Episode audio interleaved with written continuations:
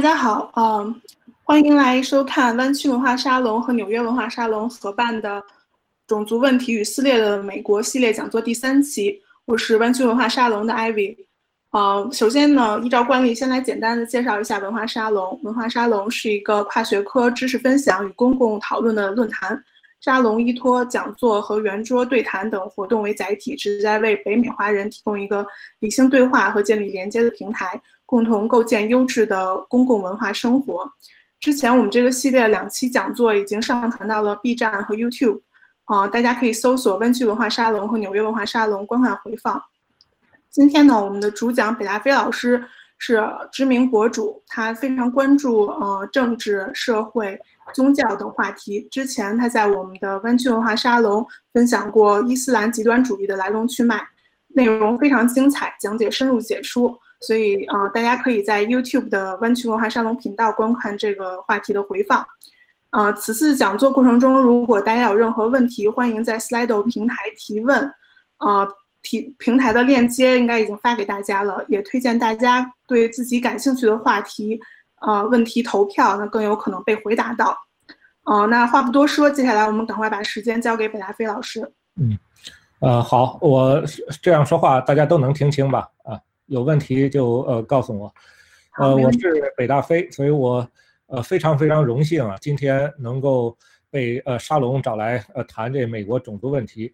其实我本来呃计划的是呢，是比较完整的讲一个美国种族隔离的呃起源。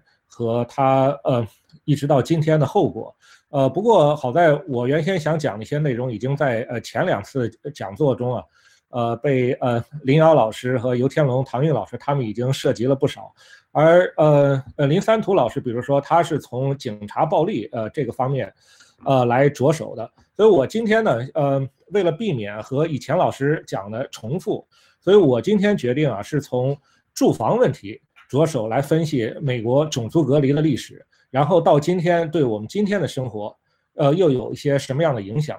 就是它分成几块：住房规划和房贷。就是在，呃，这这个基本是我这些年来通过我自己的阅读所我掌握的一些知识。呃，然后在这一部分讲完之后啊，我还想对。呃，最近一段时间看到的，在 BLM 运动以来，就是华人里面，呃，有很多对于种族这些方面的偏见和误解。呃，我找了比较典型的几个，想进行一些辨析。呃，然后最后啊，我还想根据我自己的生活经历，呃，来对种族问题进行一些反思，希望对大家能够有所启发。所以我们现在就呃开始关于住房问题，呃，这个前情提要来讲的话。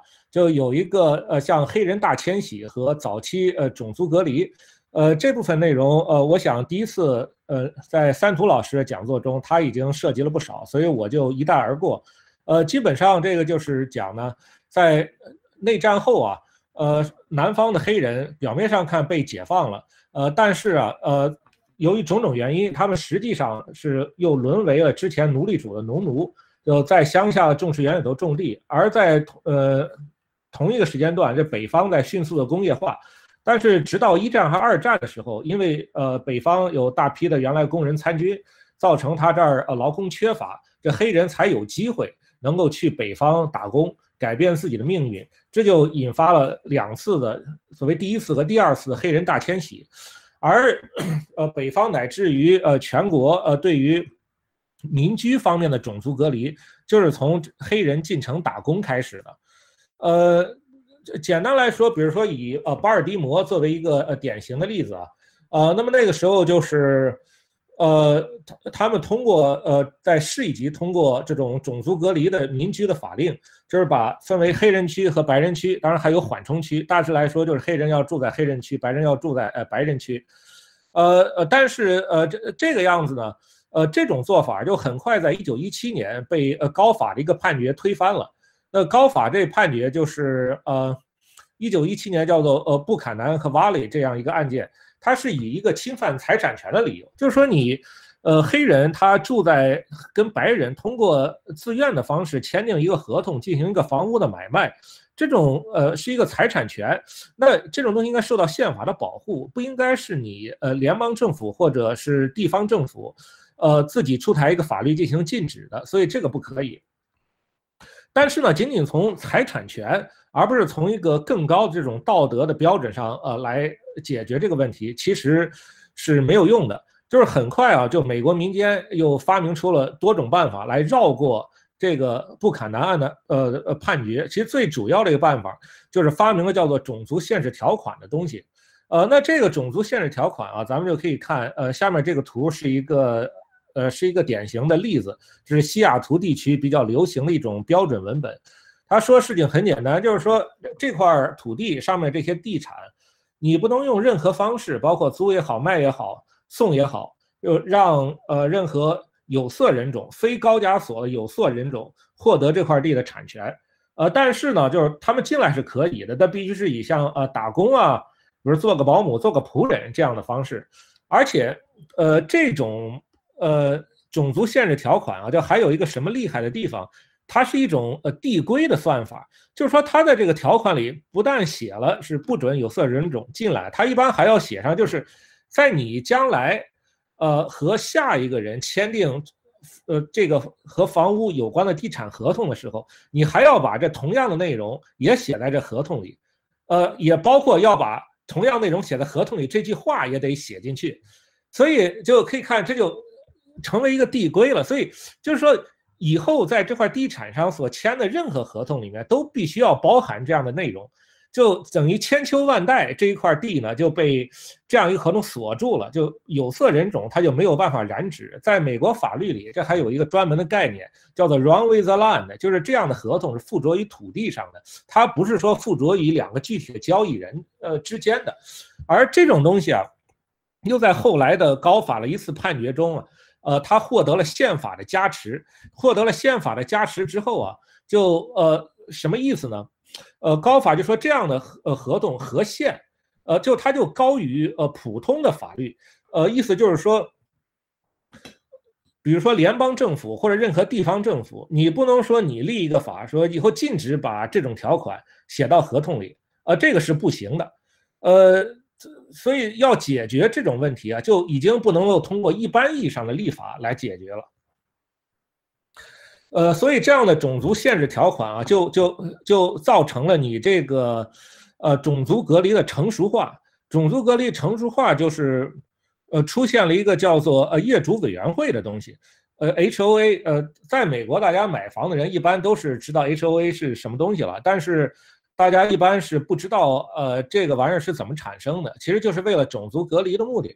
为什么呢？因为如果是只有这样的合同，这种种族限制条款的合同的话，实际上它是，呃呃，还有一个很大的漏洞，是一个什么漏洞呢？就是说，呃，你你你立了这个，呃，你立了这个合同之后，呃，如果说你把这房子卖给下家，那下家如果违反了这个合同，这个时候该怎么处理？首先来讲，这是一个民事合同，所以你是不可能提起公诉的。那如果说要提起诉讼的话，只能是上一家。但上一家呢，因为他把这个房子卖了，他已经拿到钱，不知道跑到哪儿去了，呃，所以你就很难说指望他，呃，为了你这个种族隔离的大业，然后呃回来之后花费自己的时间、精力、金钱去起诉你这个下家，是吧？这个就一般人是没有这样精神病的。而这个邻居呢，呃，就是他邻。就是这个房子，他邻居住那些人，他肯定是想起诉这个人把这个房子卖给一个黑人，但是这邻居又因为他不是这个合同的相关方，就他也也并没有起诉的资格，呃，所以这就是一个漏洞。那这个漏洞该怎么解决？就是靠这个业主委员会来解决。呃，业主委员会就是它的成立啊，就是往往是一个房地产开发商，他建成了一整片小区，在这个小区开盘之前，他先。设立一个业主委员会的空壳，然后有这个章程，而这样的条款就是直接写在这个章程里面的，啊，那个章这样的章程是个什么意思呢？就是你如果任何人你来买房，你必须先加入这个业主委员会，你加入业主委员会就自动等于你签署和同意了这种章程，你签署同意这种章程之后啊，呃，而且这个章程是业主委员会中所有人大家一块儿签的。那如果不断的有人进来的话，等于大家集体签署了一个章程。那如果有人他违反这个章程，想把这个房子啊就卖给有色人种，那仍然住在这儿的其他所有人，大家就可以一块来告你，就业主委员会的名义来告你。那这这样子就没有人呃敢这样做了。呃，而且如果说你想改变这种章程的话呢，你就你就必须是。你你你就必须就说是要业主委员会过半数啊，三分之二也好，这种多数去通过，所以这个是基本上是不可能的，所以这就是这种种族隔离的成熟化的一种表现。呃，这样的例子很多了，最经典的案例就是纽约的 Co-op，就大家在纽约租房或者买过房的人啊，就肯定知道，在纽约的这些房产它是分成两种。就呃一种是叫呃 co-op，一种是叫 condom，呃 co-op 比 condom 要便宜一些，但是这 co-op 里面就有个业主委员会，就是你比如说你想去买这个 co-op 的一个房子，或者说你想去租一个房子，非常麻烦，要业主委员会对你进行面试，就派几个人，大家时间都凑齐了，对你进行面试。那呃面试的时候呢，你还要出示自己的很多证明，是你的这种呃收入证明也好，还是你的这个。呃，你的公司的呃上级要给你写个推荐信什么也好，呃，然后他们还要问你很多问题，呃，实际上呢，就是一种为了种族隔离的一个目的，呃，就说，比如说一个黑人进来了，然后这个业主委员会他又不想让你进来，那他随便给你找一个毛病是很容易的，他不说是因为不想让黑人进来，呃，所以呃。说起呃这个买房的问题啊，咱们下面就要谈一下这美国房贷了。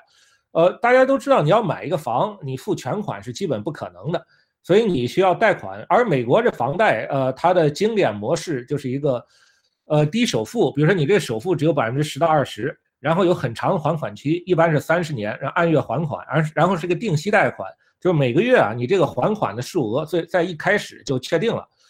呃，有些人就会觉得，那这样一种呃市场的安排，那可能就是自由市场里头，它大家通过自由交易啊，美国人民自己自动发明出来的。呃，其实不是，呃，这这个实际上是罗斯福新政的一种政策的设计，在罗斯福新政之前它是没有的。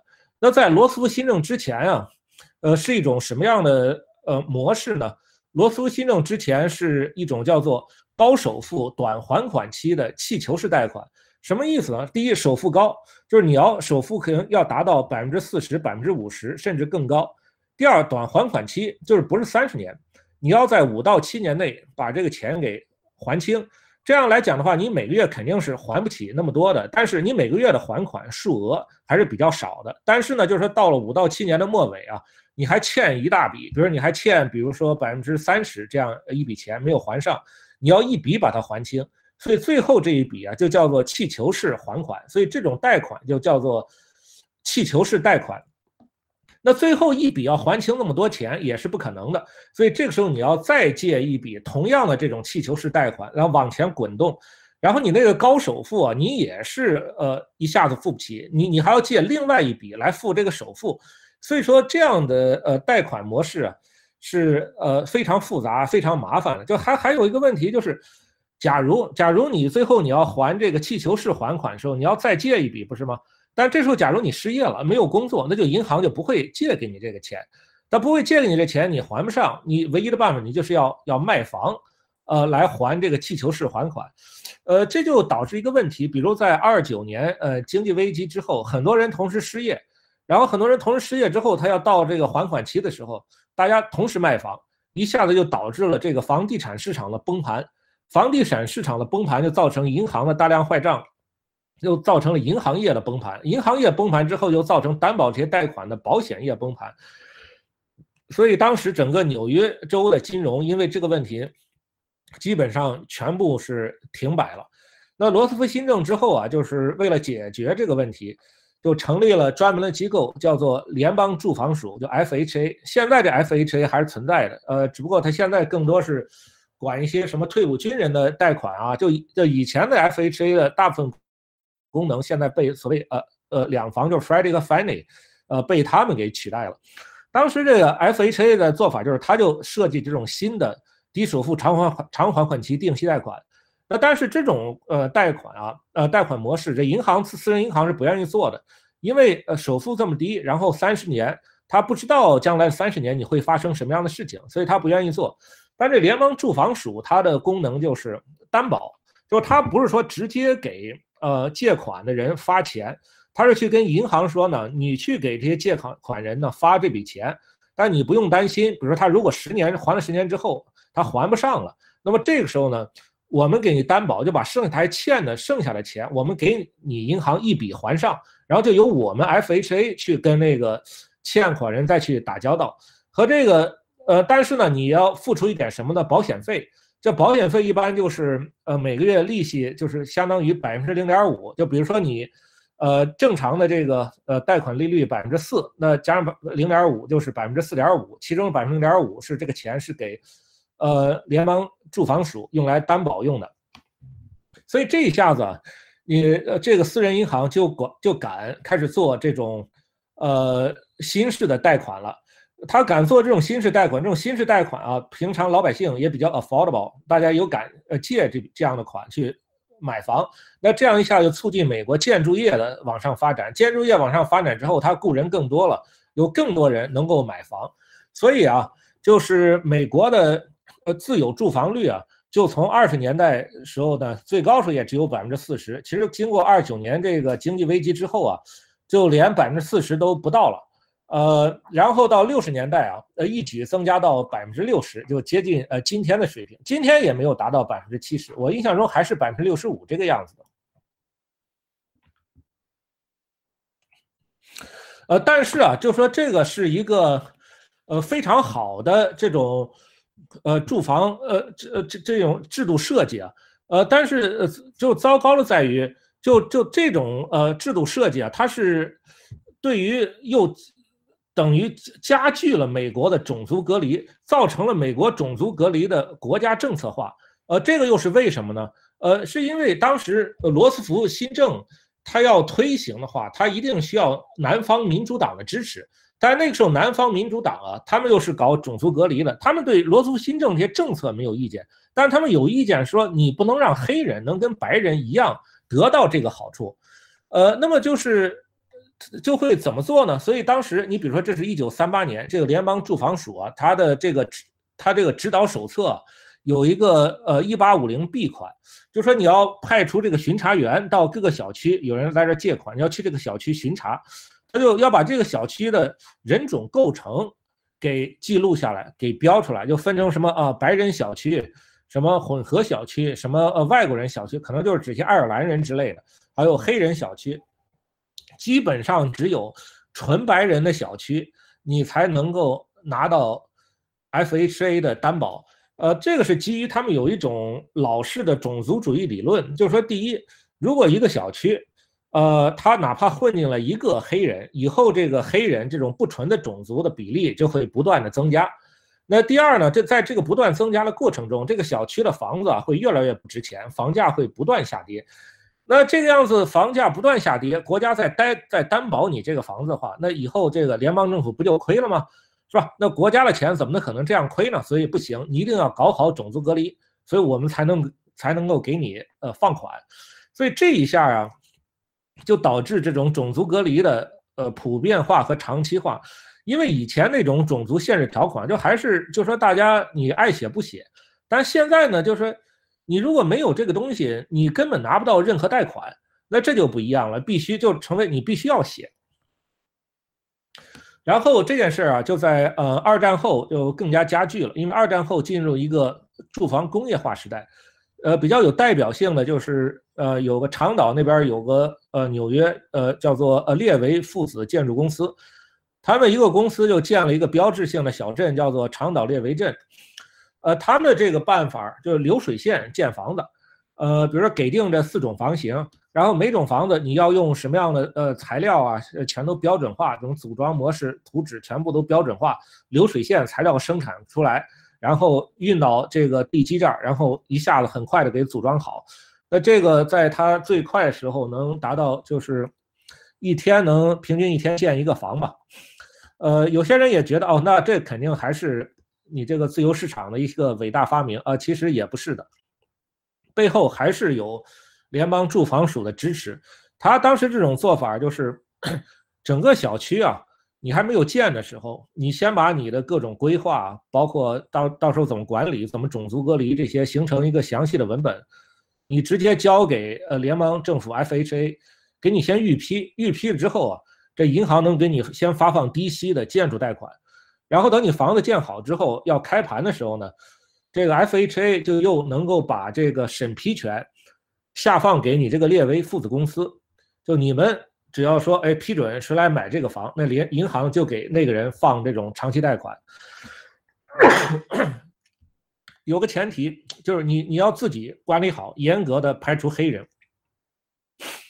呃，所以因为这个，所以这个呃列为父子公司他们做的，他们在种族隔离这方面可以说达到歇斯底里的地步。比如说，他们一开始这个房子。销售方式是就是呃先先先租后卖，就是你呢先租进来，以租的名义先进来住一年体验一下，呃体验感觉好就直接买下。那这情况，呃有一家呢就租进来之后啊，呃他孩子有几个黑人小孩朋友就请到家里来做客来玩儿，结果被邻居给举报了，呃那这这这家就马上就被这个列为父子公司管理方给赶出去了，说这你们这不行。嗯，你要你们也不能租了，也将来也不能买，啊，实际上他并不是说，呃，真的有黑人要过来买这个房子，只是小孩来玩，但这个也不行，他就怕这个联邦人看见，呃，就有人说闲话嘛，就说，哎，你们是不是这个房子这边管理不行了，种族隔离要要管的比较松了，以后黑人要进来了，那下一次是不是就不再给你们贷款？他就怕这个，所以啊，就哪怕是他自己这个建筑工人啊。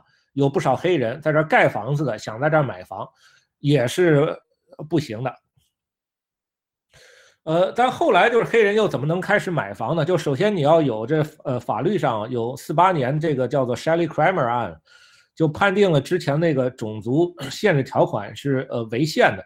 它违宪呢，它是说呢，呃，你这种呃条款啊，你可以民间你爱写，你可以写在那个合同里，但你这么写进去之后，联邦就是。就是呃，美国政府不能帮你执行。比如说，如果有人违反了，你要是去法律法院去告，然后法院又判你赢了，然后又给你来一个强制执行。比如说那个人违反合同一方，他要赔钱之类的。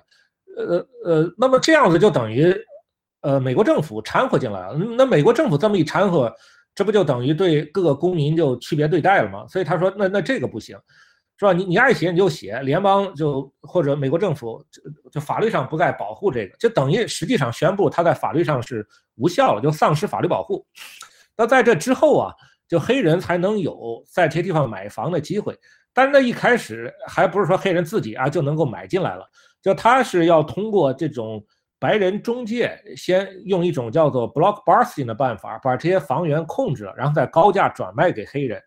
这个什么叫 block busting 呢？就是，呃，像这个巴尔的摩这个埃德蒙森小区，四零年呃五零年的时候啊，他们在是一个全白人小区，但是离这个黑人住的地方稍微近一点，比如说这儿有个实实际上是个铁路啊，铁路那边住了一些黑人，但是是过不来的。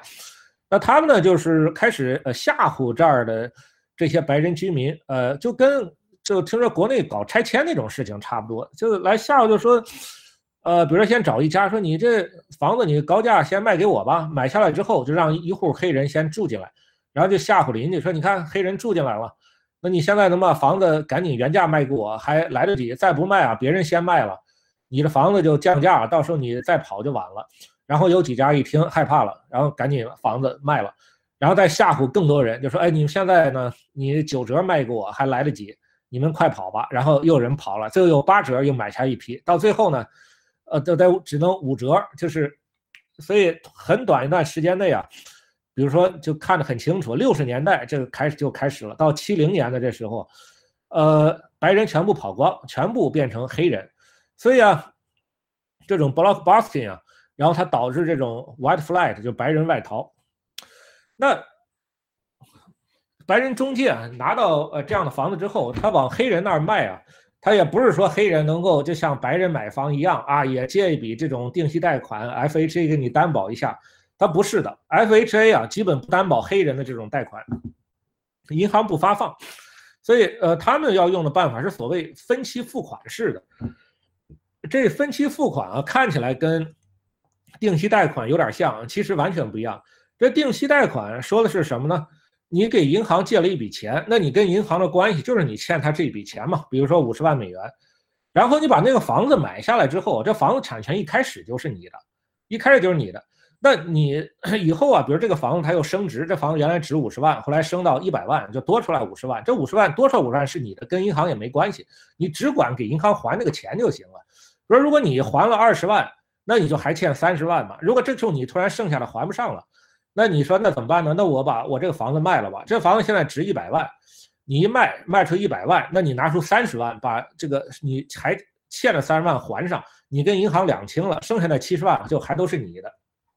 就是你的资产是不断的 build up 的。但是分期付款不是，那分期付款呢？首先就是说你来，呃，就是说你你交了钱，它叫做租售结合，说你每个月进来呢，你先以租金的形式给我钱。那这个呃租金呢，当然首先是比正常的那种呃租金啊又要高不知道哪儿去了，然后就比起呃真正买房那个分期付款每月那个钱也还是要高了不少，所以你这租金呢呃你就付呢，然后如果你能连付着租金二十年啊，呃到那头上之后啊，呃那我就把这房子送给你了，啊它是这么一种方式，所以有很多黑人啊他就抱着拥有一个自己的房产的梦想。就参加了这种分期付款的合同，他就进来，然后拼命的想赚钱，坚持是一期不误来付这个款，梦想最后这个房子能是自己的。但其实啊，这个是一般是不可能的，这个一般来讲是个圈套，就在于什么呢？就他想方设法啊，就让你这个黑人，呃，不能够呃付不上这个款，呃，比如说呃，你他要你一星期付一次。他不是一个月了，因为你知道，呃，美国人呃发这个工资啊，是呃呃有一月一发的，有两周一发的，但是没有一周一发的。所以你要一周一发，就很可能有时候到时候你正好缺一点钱续不上，哎，那你就正好给你赶走吧。那看有的人呢，好像坚持到底了，就马上就要这个房子就要归他了，就可以再找出一些理由，就说啊，你比如说把这地板怎么给弄坏了，你把那个窗户怎么给弄坏，再让你再突然让你拿出一大笔。呃，来修你拿不出来，那就不行了，你就走吧。那你中间走了之后啊，因为是所谓租的形式嘛，就是名义上是租啊，那这个房子就跟你没关系，整个还是那个中介的。那你之前付这所有这些钱呢，也一分没有，就是你两手空空就被赶走了，然后再把下一家也是黑人再给弄进来，再其实是一种，就是一种剥削和一种吸血。所以，然后很荒唐就在于呢，一是。你这个黑人他买房，他没有办法拿到 FHA 担保的定期贷款，但是这些房地产商啊，他就搞这个 blockbusting 来做这些事儿，他倒可以拿到 FHA 的国家就是国家担保的贷款。然后啊，就是当时呢，就还有就是很很奇葩的，就是说那个这种分期付款的合同还形成一种抵押债券，就当时在呃芝加哥和纽约的上层这华尔街精英里面就买卖这种债券。就还呃就还挺流行的，就挺就挺不错，就挺有利润的一种生意。就是这种金呃美国这种金融业呀，就是用来用来吸人血，就它是没有任何这种 moral compass 的。所以这事情我呃前面这些事儿啊，我原来写过一篇呃文章，就说这个到时候大家是呃可以呃可以看一看，就是在我的这个。个人博客上和我公众号里头都有，就是在详解美国民族种族隔离格局历史渊源。只有这个一二我还没写，呃，看看啊，嗯，呃，但是啊，呃，因为这个呃时候呢，就白人不是呃外逃嘛，他外逃到哪儿了？就逃到郊区或者近郊区、远郊区，呃，逃到那儿去呃住房子，在新房在那儿建设起来的。有很多人他就说，那你这个黑人为什么不能就跟过去是吧？跟你也在那儿买房子不就完了吗？所以这个时候啊，就是去外逃这些白人，为了防止这一点，就采用新的呃隔离方式，就是从这个政治隔离啊变为经济隔离，呃政政策隔离。之前的政策隔离就是最开始早期就是法律直接写，后来这个种族隔离条款，然后有宪法保护。但现在这个宪法不能保护这个呢？已经不能百分之百阻止黑人进来住了，所以搞起经济隔离。最核心的办法就是通过社区规划做这种隔离，就是想尽一切办法，就让你这个我们这个小区啊，这个房子成本高一些，让这个有色人种、低收入人种、低收入人群啊，他买不起，进不来。所以你这个黑人啊，你上层，你有钱的，那你买进我们这小区，这没问题，让你进来。但是呢，只有上层能进来，就中层、下层就留在这个城里的这个黑人区了。就是前几天，呃，呃，几个礼拜前，林瑶老师讲的城里那个黑坡 ghetto，就是这么一个过程，就通过郊区的这社区规划，呃，来形成的。这社区规划就是说，它首先有一个规划权的问题。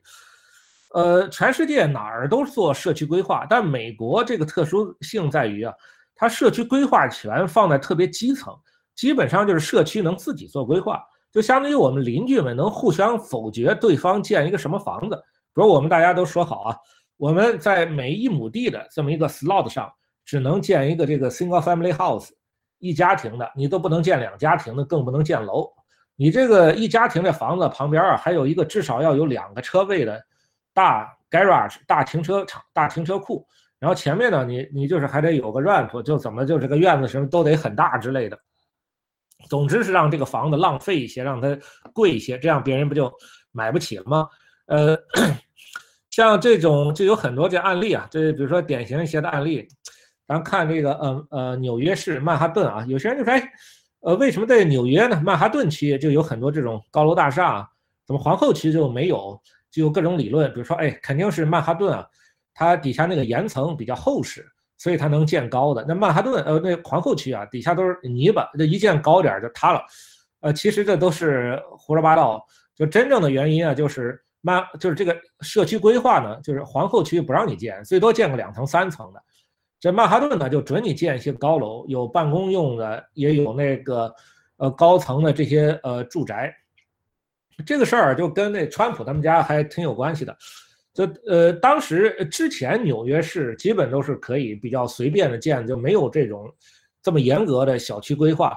但是六十年代，呃，就是在那个 Shelley Kramer 案，呃之后，这个黑人逐渐也想就是住进来，呃，然后就是，呃，在包括民权运动之后啊，呃，通过这种公平住房法，就原来老一套，呃，不能再搞了。那就开始搞呃小区的这种规划，搞新的一套经济隔离。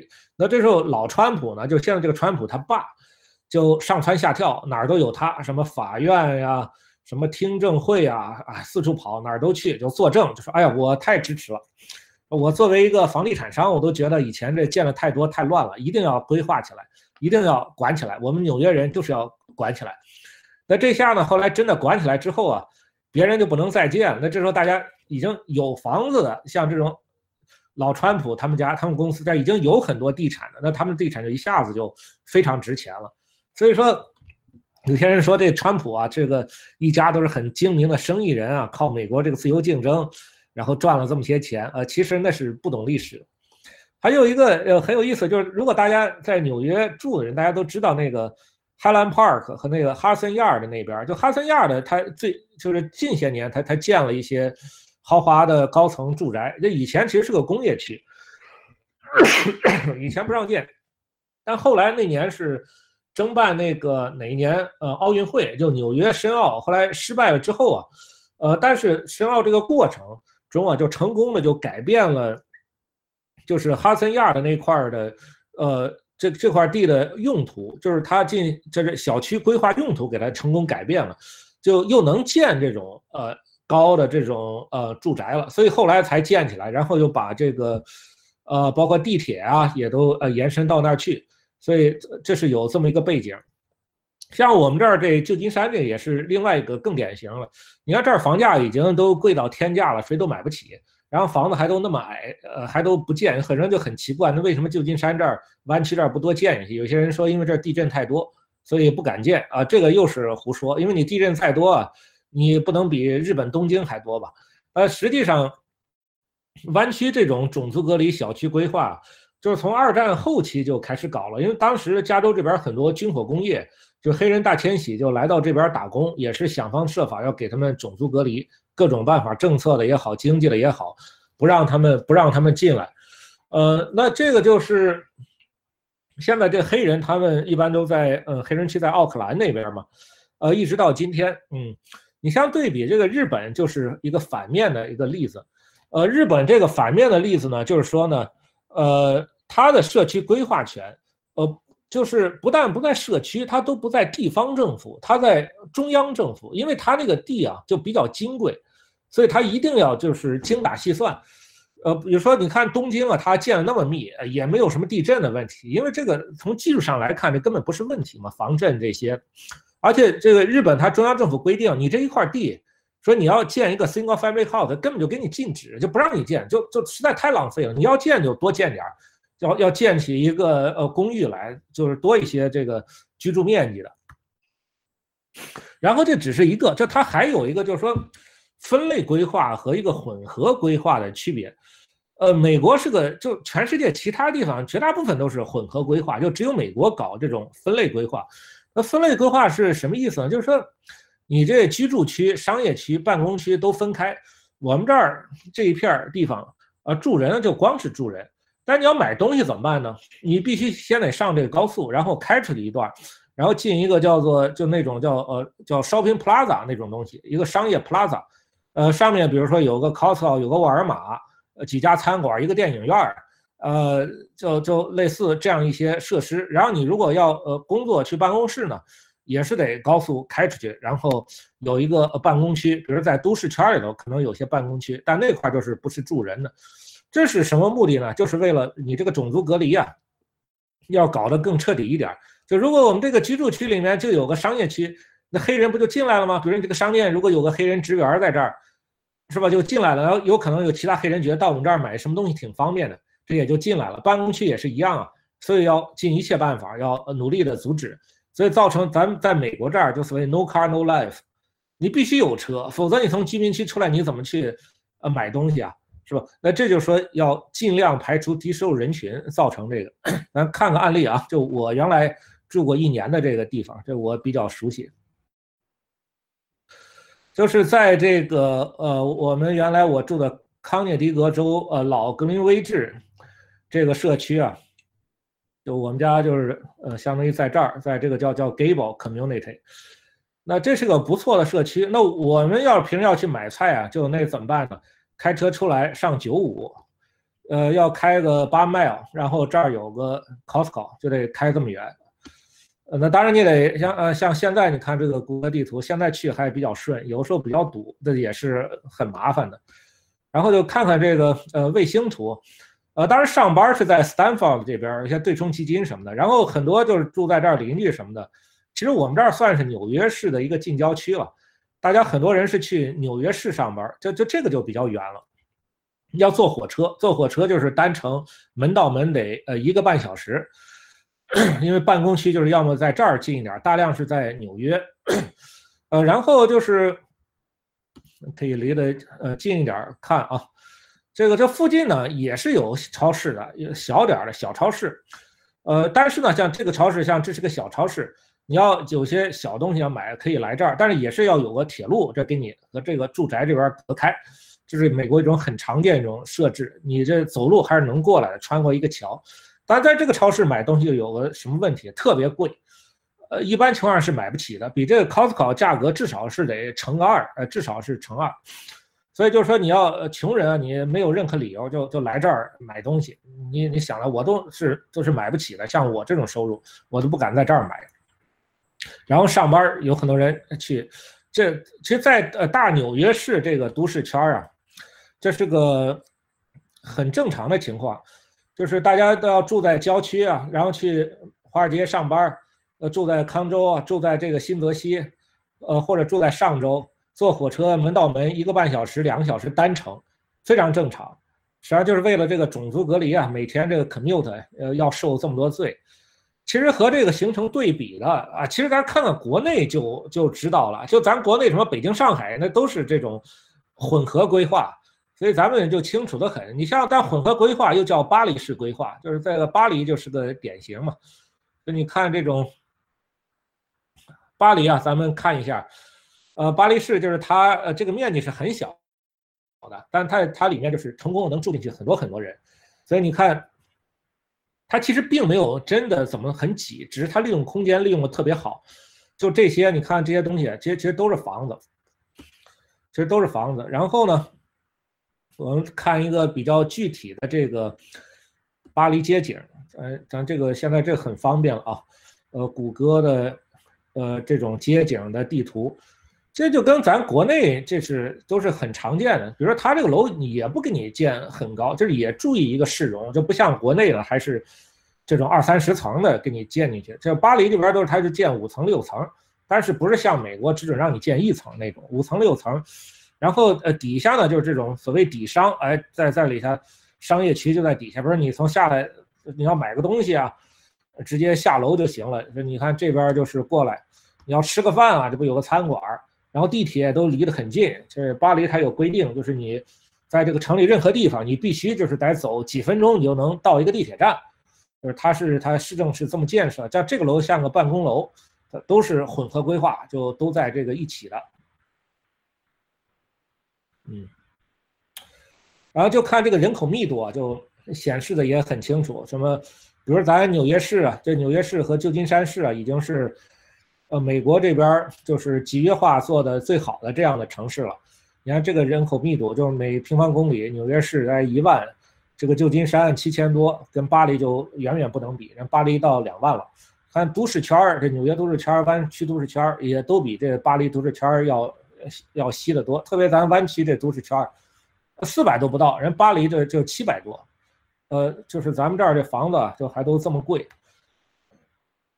呃，就这种事情啊，你造成的后果，就首先对于少数族裔来讲，你这个贫困问题啊，呃呃，上次呃三图老师讲的呃非常清楚了，内城黑人区形成 hyper ghetto 啊，极其贫困，因为黑人他这种上层啊，呃去乡下能住这大别墅了，内城就越来越穷，呃教育高度不平等，这种学区啊，呃没钱啊，呃，所以。这个我就不再多讲了，但对于哪怕不是弱势群体啊，你对于我们所有人，呃，包括白人上层，就大家都承担这个代价。呃，首先在宏观经济上这是非常糟糕的，就造成这种经济发达地区啊，住房天价，人口逆向流动。比如说旧金山，我们这儿经济这么发达，很多人想来这儿工作。说一个人，比如说他在比较穷的地方，在那儿好工作少，能够。一个工作，他创造价值也少。如果他到我们旧金山这儿来工作的话，他可能同样能力能创造更多的价值。说但是呢，因为这儿住房不让盖，所以全都贵得很，他住不起。不但就是不能有正常的那种，就是更加穷一些人来我们这儿来工作，反而就是旧金山、加州的人口逆向逃走了，要去什么亚利桑那、去犹他、德克萨斯，呃，南方去这样一些比我们这儿穷的地方。因为那儿的房子便宜啊，所以他他住起来，他生活就，呃，就更加宽松一些。就光这一点，我原来看过一个资料，印象不清了，数据好像是光这一点，就能每年就就是 cost 美国的 GDP 增长百分之一，就这么一个数量级的。关于这些事情啊，就有很多呃书。所以大家就像 Amazon 上，你都能去买到这个书。我推荐两本，一个就是这个，呃，这个 Mark Glacias，就是 Vox 的总编，他几年前写一个书，就是 Rented Too Damn High，就讲这事儿，房价太贵了。呃，这个书很好，一本小册子，很容易看完。呃，还有个书是最近因为呃奥巴马的推荐啊，在这个 Amazon 上变成一个畅销书，它就是以我们湾区呃为实例来讲，叫做 Golden Gates。Fighting 和 Housing in America，嗯，也是讲这种住房问题的。那这个除了这种呃经济上 GDP 这些问题啊，咱可以看像这种公共设施建设，这也特别不好。因为你只有在人多的地方呢，你建一个公共设施，你利用率才高，然后你这个费用才低。呃，你比如说公共交通，如果一个城市它比较密集，在人口密集地方，我建一个公交车站，来一辆公交车，一下子上去五十个人。看着比较挤，但是实际上特别经济。如果说我这住的都特别西，美国那种远郊区那样的，我就算弄一个呃公交线路，他得绕多久才能把这些人都给 pick up 上呢？啊，这就很不合算。所以美国公交特别不发达。当然，美国公公交不发达，也还有就是说故意的这种目的，就是不给你建公交，建了公交穷人容易过来，对吧？所以故意不建。所以两方面都有。像这排水管道，这也是啊。说你就是，如果大家都住在城里，那你这个排水管道的话，不用修那么长，对吧？如果住的非常稀，你就得修的很长。然后像这种电力啊，如果大家住的非常稀的话，你的电线得不知道深山老林里头到处乱拉，啊，到底哪儿一下子坏了的话，你也不知道跑哪儿修去。环境问题啊，这也很严重，就是能源排放。这大家都知道啊，你住这个独栋的这种别墅啊，像美国 single family house，特别 费空调暖气，因为物理上看就是你这个散热面积就特别大嘛，就你这几个人要这么大的一个散热面积，是吧？冬天一开暖气，这是很大的一笔钱，特别在这个呃北方，因为你天天要开暖气。啊，你如果住公寓楼就好得多，因为就是你散热散到别家去嘛，这种真正外层就是它的表面积相对小。那你这种保温给做好，那那这个在能源上看特别经济，在排放就是二氧化碳排放上看也很好。那交通也更不用说了，你公共汽车你啊坐五十个人，你没有公共汽车的话，这五十个人全开自己的私人汽车，高速上开那么远堵在路上，那你排放能有多少呢？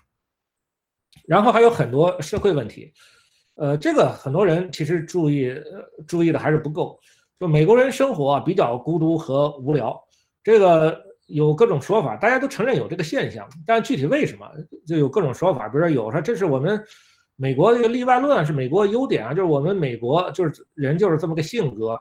当年新教徒来了，就是呃很个人主义，不喜欢集体，不喜欢和别人待在一块儿，就自己干自己的，这样自由什么什么，这全是胡说八道。呃，根本原因就是种族隔离造成的后果。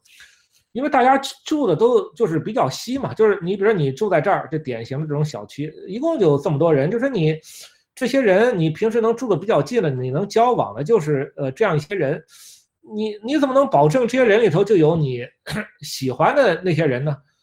呃，是吧？你你的选择比较少，而就这么少的选择，你跟他们交往其实也不是很方便。其实大家如果仔细看看美国这种居住模式，其实挺有意思的啊。它一个什么特点呢？就是你任何一家啊，它跟，呃，你周围邻居啊，他交往这个维度是比较少的。比如说这家来看的话，他呃就和这旁边这两家，你如果交往，这可能还相对容易一点，这走个路这样就过去了。比如说你要看，就说这家的话，呃，这就出现一些问题，就是说在于，他要到对面这家，这边其实这边都是有有个篱笆的。就是他，等一下，我这个 pointer 更好。就是他要到这家的话，他就得这样出来，开上车，哎，绕一圈，绕绕绕绕绕绕，这样过来。呃，否则你就隔着篱笆来，就挡着这么说话，这是不可能的。所以，就哪怕这几个人，你交往起来也还真没那么方便。真正大家这种交往，就是说啊，周末了，一块去个教堂，做做礼拜，然后再去看个呃棒球比赛。所以，为什么美式这个棒球这么无聊呢？就是。一帮人站在那儿半天不动一下，一下子打好几个小时，就是同时呢，大家在底下一边看一边聊天儿，然后在那儿再弄个烧烤之类的，这么一种呃这么一种交际，而且这种就是你只能和你没种选择的，你也有个问题，就比如说你是一个就是比较特殊的一种少数人群，例如说你是个 gay，那你可能就比较麻烦，就你总是生活在就是大家这种就这么几个人盯人防守。是吧？大家都互相都认识，都知道你是个 gay。那你比如说，你想有其他能够支持你的其他这些 LGBTGBQ 呃或者呃能够支持你这些人，他们都比较远，很难就是找到。说那你在这儿生活可能还是比较比较憋屈的。但如果你到大城市啊，表面上看有些人说，哎，大城市人情冷漠，是吧？怎么你邻居互相都不认识呢？只有你在大城市，在一个小范围内啊。你能接触到人就特别多，所以你不必跟所有人都认识，也也没有，就是也没有那种可能。当然，你就可以很容易的挑出你想去交往的那些人，很容易的形成你自己的小圈子。呃，比如说你是一个 gay，呃，这个城市里其他的这个 gay 像 LGBTQ 这样的群体，大家能组成一个小圈子，那这个就很容易，因为大家都住的都比较近，能有很多互相的这种支持。这这样子的话，你的生活这种境遇就好得多。所以在大城市呢，就是大家 对于少数群体，往往是更友好的，而且它也造成，如果美国这种方式也造成生活质量也低。就是举个例子来看啊，比如咱有一百万个人，呃，一般来讲都是吃这种呃美式快餐、炸鸡、垃圾食品什么的。但是呢，我我想吃日本菜，但这一百万人中，比如说只有二百个人他是吃日本菜的。如果我这一百万个人是集中在一个城市里面住的比较密，那我一个日本餐馆就能开得起来，因为哪怕住的最远的人，他可能坐几站地铁也就过来了。所以我这一个餐馆就能有二百个潜在客户，所以他能开起来，我们二百个人都能吃上日本菜。但如果是像美国一些住的很稀疏的地方，比如说。怀俄明州啊，五十万人住在那么大一块地方，那你这可能是你无论在哪儿开个日本餐馆啊，你只有十个人住的还稍微近一些，第十一个人他开车过来就得一个半小时，那你等于说你的潜在客户啊只有十个人，这十个人没法维持你这样一个日本餐馆，那你日本餐馆就开不起来，所以我们这二百个人就谁都吃不上日本菜，所以就是高密度能能带来多元化和更幸福的生活。但这个在美国啊都是没有。其实这美国人生活质量相对是比较低的。司法正义问题，呃，司法正义问题啊，就前些天那个呃林瑶老师已经讲了很多了。我这儿呢就呃我专门提一下，有另外一点就是这个郡检察官选举问题。比如说咱举一个呃例子，就是什么叫郡啊？就这个图往后这我还要提，比如这是 Georgia 的一个。一个郡就是它叫做 l o n d i s 它在 Georgia 南边和佛罗里达这个交界处，这是它这个郡，它的人口啊就是有一七 K，呃，十一十二万人，这白人占多数，呃，黑人占少数，有这么一个比例。当然中间啊就有一个内城区，呃，这内城叫叫做叫做 Valdosta。瓦多萨的话，人口大概五万六，但这内城区里面有黑人区，就在在这儿是呃黑人占多数一点，百分之五十一，这白人占一个百分之四十，这么一个少数。呃，在美国这个基层的这种呃执法啊，比如说州一级的，就往往是这种郡检察官主导的。这郡检察官啊，又是民选的，就是他一个郡选出一个检察官，那这时候他经常就把你这个选举日期啊，就放在一个呃普通人去投票很困难的一个日期。这也不是什么选举大年，是吧？这不是二零一三年，就是逢奇数年投票，呃，然后一般比如说穷人啊、黑人啊，他一方面有的人不知道，但另一方面他知道呢，他要上班，呃，他不敢去去投票，就真正去投票都是这些郊区这儿住的，呃呃，白人、老年人。这老年人是个投票机器啊，就是他没别的事儿，他去投票就当逛俱乐部一样，什么票他都去投，然后他去投票啊。他对黑人有些偏见，他就想啊，内城这些黑人都很暴力，得狠狠收拾，所以他就投那个郡检察官那个呃，就是选那个最主张是呃呃反犯罪啊，说是反犯罪，实际上就是用暴力手段对付黑人，他就投那个。然后这些检察官上去之后啊，他这个黑人呃城内城这些黑人就有什么样的处境，这种就呃不难理解了。所以这个也是这种种族隔离之后，呃，造成这种后果。因为很多人说啊，黑人暴力啊，黑人对白人暴力，对华人暴力，但大家就没想到，就是很多种这种种族的优势的这种种族啊，它是能够通过国家机器，通过政权来对这个弱势的群体来进行暴力的，这个就呃就不算在内。还有另外这个枪支问题，我就呃不想说太多，但是我就给大家推荐。我自己这博客上就呃有这么篇文章，就是我我认为这种族隔离啊，就是美国没有办法控枪的一个根本原因，所以我在这儿有一个很详细的呃很详细的解释，这个大家可以呃到时候就来看，嗯，因为我在这儿就不专门讲了，呃，然后就是这个就是简单的就讲了一下，呃，住房这个角度来讲种族隔离怎么形成的。然后形成了之后，一直到今天，我们都生活在这个种族隔离的这个后果里面。它不是一个历史，就是我们的现实。所以这个话题完了之后啊，我就还想再，呃，做一些辨析。呃，就是最近包括我自己写呃公众号啊，包括我上这儿华人电视台明镜去和一些人辩论，在各处看到一些比较 典型的，我觉得是一些误解和一些偏见这样一些观点。就是第一个，就是警察和黑人和非裔的关系的问题。就首先就呃，有些人有呃有这么一种观点呢，他就说呃，你这个黑人，你其实你不怕警察，呃，你你就说你是喜欢故意碰瓷，其实那个警察很委屈的。比如我就看到有一篇华人右派公众号文章，就说什么叫什么告诉你在美国当警察有多难，好像类似这么一个题目啊，就真有这么篇文章。所以，你黑人的都是装的，是故意碰瓷。所以对于这个啊，我就说啊，就是咱们看这个黑人是不是装的，咱们就看看。就这个黑人儿童，他看见警察之后，他是一个什么举动就行了。因为儿童呢，他是装不出来的，所以他要害怕就是真害怕，他他不会装这种害怕。所以等一下啊，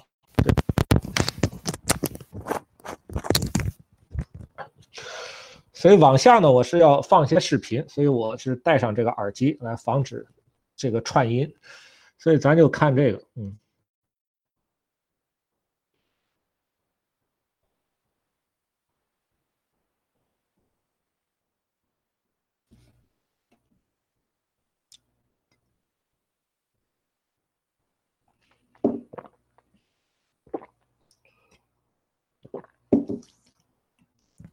就这个视频，它显示的呢，就相当于一家黑人家在这个黑人区里面啊，黑人小区，它有个就是家庭用那种监视摄像头，就防止不明人物闯入的。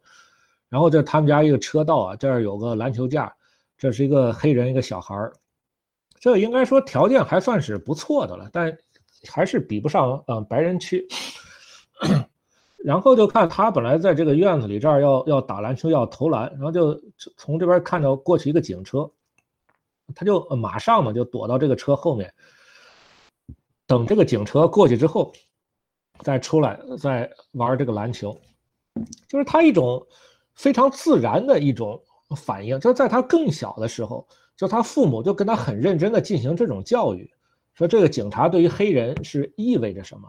就是你，你要为了防止自己不受伤害，能保住自己自己性命，你应该做什么？就他一种，就形成了这么一个习惯。说这个绝对不是装的，他对警察的这种害怕，是吧？这么一个儿童，那我们也应该有这种共情，是吧？我们想，我们自己华人的儿童，他是不用经历这些的，对吧？然后还有一个，就是最近一个黑人被捕的一个场景，就是前面这个佐治亚那个郡，就瓦道斯塔那个城市。因为有些人说这个黑人是，呃，他比较暴力，这警察过来他不服，是吧？他他他那个身体强壮，这个大脑简单，就看警察上去啊，啊，他就要跟警察干，呃呃，他不像他他就乱说乱动，就相当于，所以你被打或者被打死都是咎由自取，甚至现在就在纽约老华人里面啊，他还就流传这种种族偏见，是说什么呢？说一个黑人呢，他的四肢。发育很快，大脑发育很慢，就是他在十五六岁的时候，他的四肢的发育、身体的发育就跟那个正常人、其他人，呃，二十五六岁一样。但他这个大脑啊，在他哪怕已经二十五六岁、三十了，他的大脑发育水平啊，也还只有这正常人十几岁。所以他见到一个警察啊，他也不知道去听，服从警察，他就是头脑一热就上了，就跟警察打起来。所以警察。怕他，所以才必须把他用暴力制服，是吧？甚至把他打死。所以警察你反应也要很快呀，你反应不快，你一下子被这个黑人给打死了。所以他要才会发生这样的事情。那么我们就可以看看这个黑人在遇见警察的时候啊，这到底是怎么一回事儿？我们就看这个视频。所以这儿呢就显示，哎，还是这个城市。So it's about suspicious activity, man. Suspicious activity? What? Where? Where about? They say yeah, someone. View that camera. They told I told next them what I was doing. Oasis Songs right here next to the uh, El I told them what I was doing. I was waiting for. I was waiting for my sister to Western Union me some money. I always go there and get Western Union, and they know me. Hey, you got your ID on you? Yes, I got my ID. What are you guys doing? Uh, we're out here investigating sus- suspicious activity, Well, sir. I, I'm not doing anything. I've been around cameras, so I ain't, I ain't been doing nothing. All right. So what were you doing over there at the Walking around Walgreens? waiting on, waiting up for Western Union. Call my sister right now. She's Huh? in Florida. You have a cell phone, call her. Don't Call talk to me who? like. Call my sister in Florida. Don't don't do this. What are you doing? Oh my God! What are you doing? Put your hands behind your back like you told. Put your What, what hands. are you doing? Oh, Jesus. Oh my God. Oh please. Put your I your wasn't hands. doing anything. Oh my God. Jesus. Oh my God. On my wrist. Oh my God. Stop. Oh my god! Yeah, he must be broke. Oh Jesus! Oh my god! Oh my god! Oh my god! Oh my god! Oh my god! Oh my god! Oh Jesus! Oh my god! Oh, oh my god! Yeah, hold on, please, sir. Oh god! Oh! Oh, Jesus!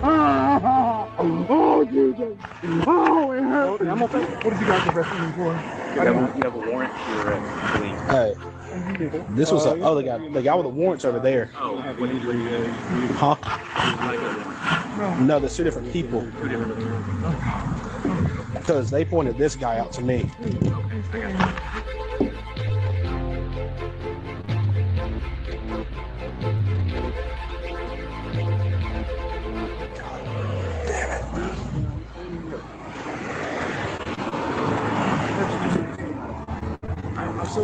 What? What? Okay, so Not the one with the warrant? no, You got his ID and stuff? yeah, Jerome? yeah, Good? yeah.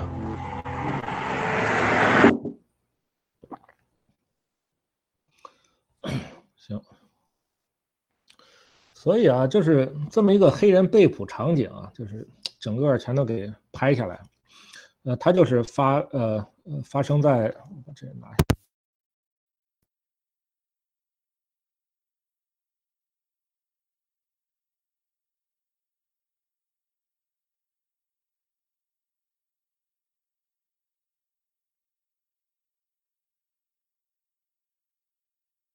哎，北大飞老师，您那个 unmute 一下自己，现在听不到您声音。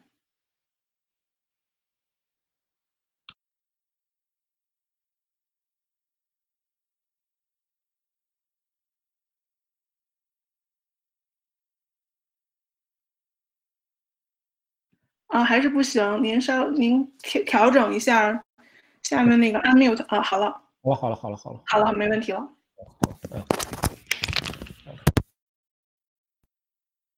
啊，不行，现在又 unmute，现在又 mute 了。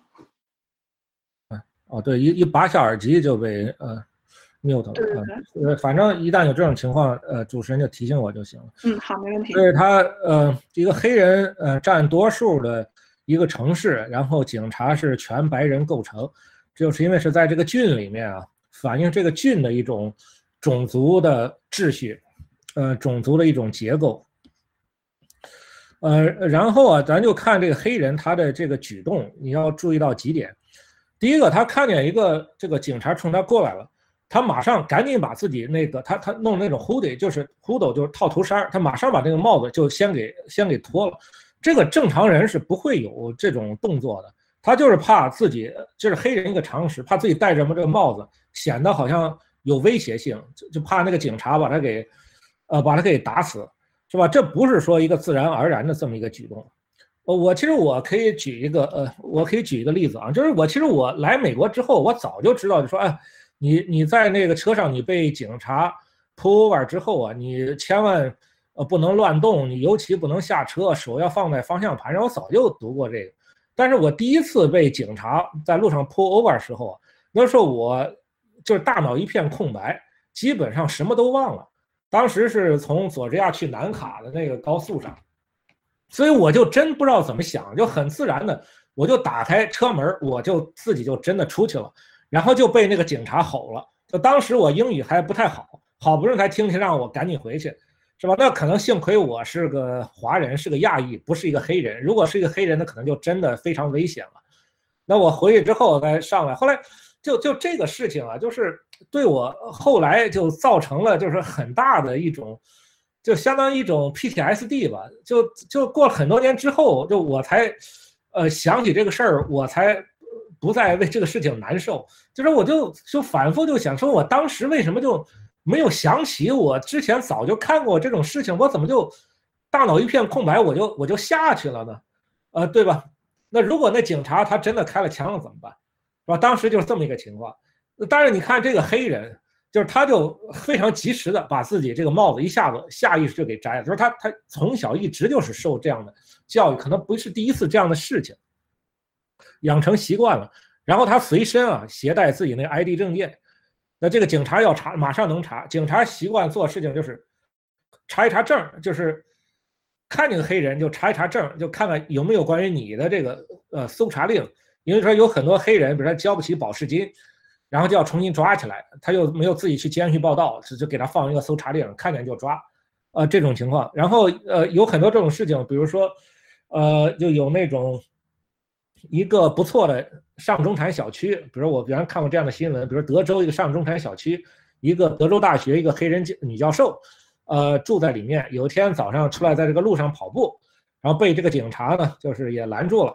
然后当场让他出示证件，出示证件之后啊，还查有没有他的搜查令，没有搜查令之后呢，又找个理由说，哎，你不能在这个跑步上，这这路上跑步，这是行车道，要 j walking。其实全小区人都在那个路上跑跑步，平时没有什么车的，这事情就出来这个呃轩然大波嘛，呃，实际上就是说你任何黑人，这是他们平时家常便饭的事情。最重要的，没任何反抗，没任何反抗，对吧？呃。所以你自己看这视频，他是不是很暴力？什么四肢发达、头脑简单？一看着警察脑袋一热就要做出暴力举动，没有，反而是这警察都非常镇静，直接就就走过来，一动不动，反而把他胳膊一下子拧过来，再把他一下这样灌倒在地。所以你看这黑人就灌倒在地时，就开始就是放声大哭。那那不是装的，因为就是那种动作，把你胳膊就是那样拧下来，或者这样抬起来，就拍倒在地上。非常痛苦，很容易引起这个胳膊的脱臼。就在整个过程中啊，这个黑人完全没有反抗，而且啊，就是你就像，呃，另外这种经济这种背景，这黑人他说他是要去那个 West Union 去拿他姐姐从佛罗里达给他寄来的钱，这个反映一个什么问题呢？就是比如说我们平时啊用这钱，比如说给谁给我们寄钱，直接银行转账就行了。就美国很多黑人和穷人，他没有银行账户，因为美国这私人银行他开这账户，对穷人是要收钱的。就是你只有这存款，比如说超过什么两千美元，每个月才不收费。如果你没超过两千美元的话，比如你每个月都要收个十块钱。说那他人家这每个月，比如说一个一百块钱放在里面，是吧？过十个月就没了，那就就所以很多人是用不起这个银行账户的。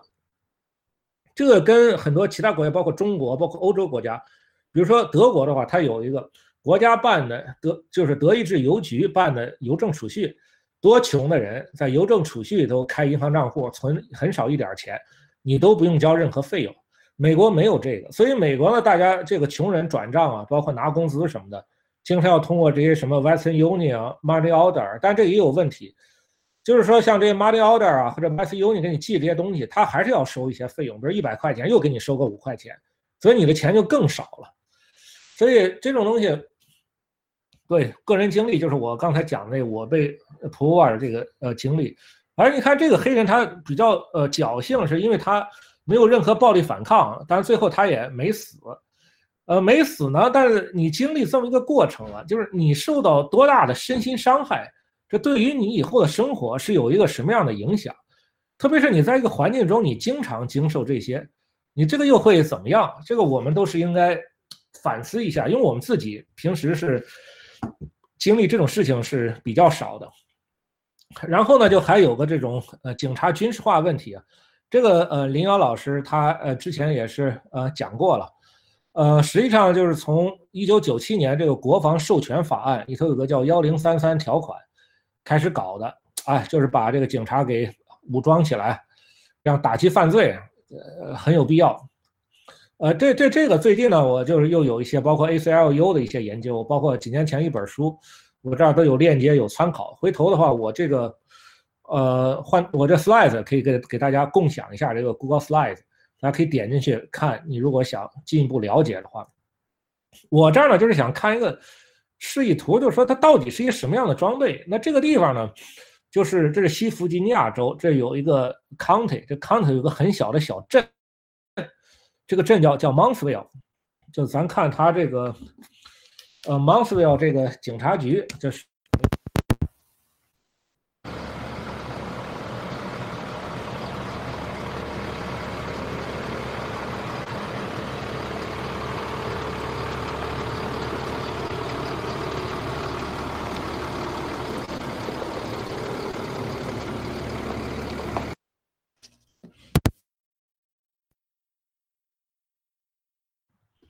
现在学会这 unmute 了。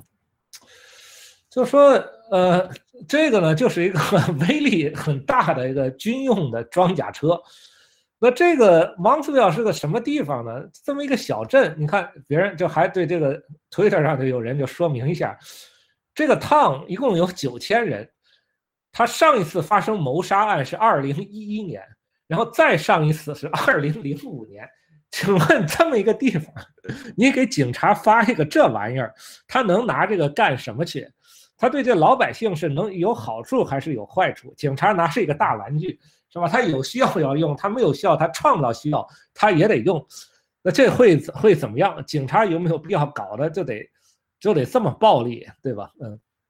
而且啊，你说这个东西是免费送的，但这玩意儿维护起来是很贵的。所以为什么这个军队他自己不要了，对吧？说他为什么不自己不运回来，自己的下次接着用呢？是因为你这维护太贵了，还不如弄一新的。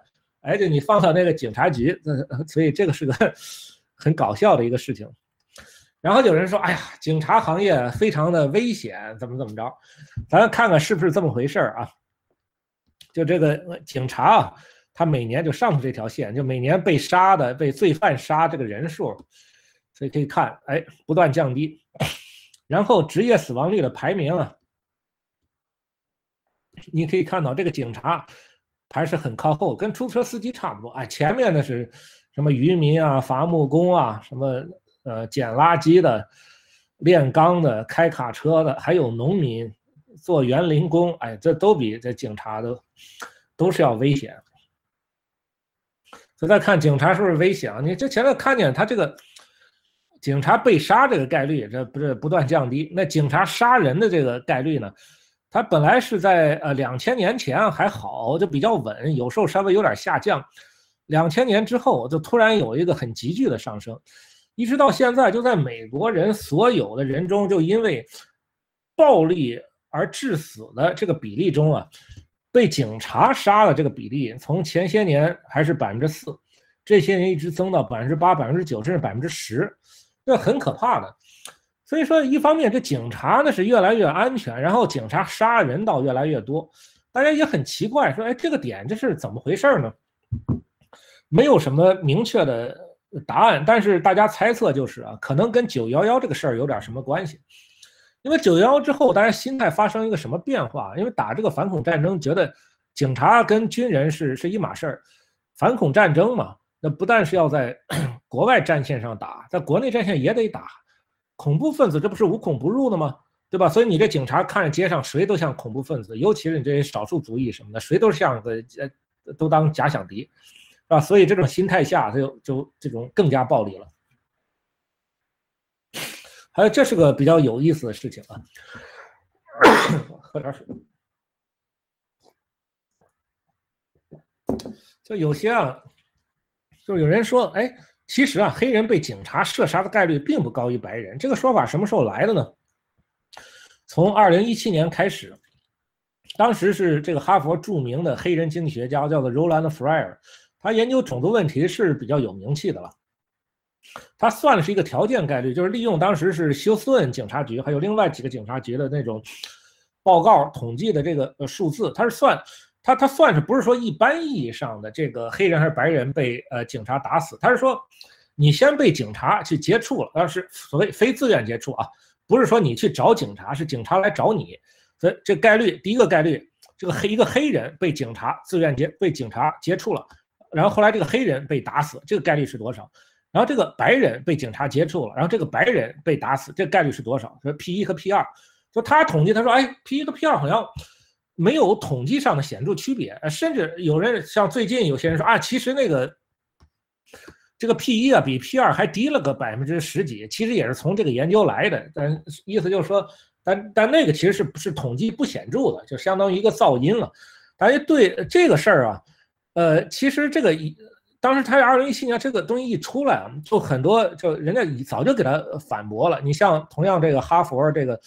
呃，另外一个老师，经济学家，就 Justin Fe Justin Feldman，就还有他写一个博客，就把这事情就讲清楚了，就我就不点进去了，就大家回头自己点这个链接可以自己看。然后，一八年一篇文章，最近一九年另外一篇文章，普林斯顿的三个老师写的，都是讲这个事儿，里头这些统计这些东西啊，细节大家不用管，就咱就只知道一件事儿就行了。原因非常简单，就是这个警察他去接触的黑人和他去接触的白人是两种完全不同的人，这两个群体人的暴力程度完全不同。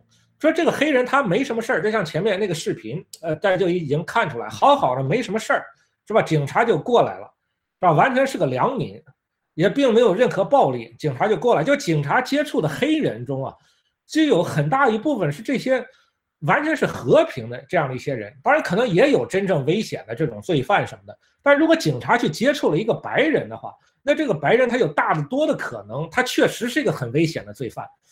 是吧？而且这个黑人呢，他也非常之配合，不给警察以任何借口去杀掉他。但这个白人他未必那么配合，特别是他如果真是罪犯，他还要逃跑，他还可能去袭警。那么在这种情况下，这个黑人还是被警察给打死了。这个概率比起白人被警察打死那个概率，竟然还是一样的。那这实际上正说明你这个黑人实际上是存，反而是存在对黑人的这种。种族的这种偏见和歧视，而不是说相反。而这个事儿就是，其实这黑人其实大家早就知道。就是我这儿是讲，这当然有个很不错的美剧啊，可能大家没听说过老美剧了。这个呃，威尔史密斯呃主演的，九十年代初的，叫做《The The Fresh Prince of Bel Air》，就第一季第六集《Mistaken Identity》错误的身份。这威尔史密斯大家应该是很熟悉，就是咱华人那个。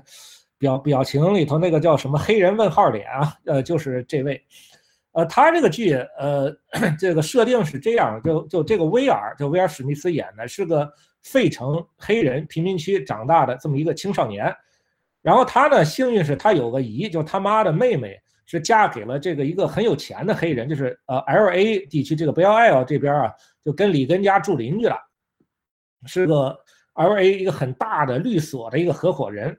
那非常有钱，那他他妈呢就怕他在黑费城的黑人区学坏呢，就把他送到呃这家人到他们来这儿抚养，呃，那他就然后在这个环境下呢，那他爸妈呢为了让自己孩子就不受伤害，比如他这儿他这些 cousin 都是些表弟表妹什么的啊，这是个管家，就是等于他这个小区里就相当于他们一个温室里的花朵，有点像生活在那个楚门的世界里一样，特别他这儿有个小表弟呢。呃品学兼优是吧？马上呢也是立志学法律，马上要上这个哈佛法学院了。他就就认为这个美国啊，就像这个书本里说的那样，非常的公正，然后对各个种族大家都一视同仁，就是这样一些，呃，这样一些观点。其实这种设定也是有问题的，因为哪怕就在这些富人区呢，哪怕你有这个黑人真正有钱的住进去，哎，也经常是被这个白人邻居给举报，因为觉得哎，这怎么黑人也进来了？肯定是你这个要。不明身份人士要进来，小偷什么的，然后打电话。你像当年就一个哈佛一个呃著名的教授，是奥巴马一个哥们儿，出差回来就在自己门口，他当时是他那个门他钥匙出问题，他他进不去了，他叫了个锁匠来给他开门，然后警察就来了，被邻居举报，警察来，甚至把这个教授给铐上了。所以当时这个事儿还形成一个很大的一个全国性的一个风波。但是呢，咱先不管这个设定，呃，是不是真实，咱就按这个设定来。那就 有一天呢，就是这二位啊，就是这个威尔和他这个小表弟一块儿开车出去，去另外一个这些大家这个富人聚会的地方。但是一不小心啊，迷路了，没带地图，从高速上下去，然后就进入正常人的美国那个生活，然后又被一个警察 pull over，然后呢，被 pull over 之后啊。这个呃，威尔呢，他就很清楚要发生什么事情，然后他这个小表弟呢，就认为，呃，这个警察就是我们的朋友呀，是吧？我们是搞法律，警察是我们朋友，他正好呢能够告诉我们路，然后就发生这个很有意思的事情。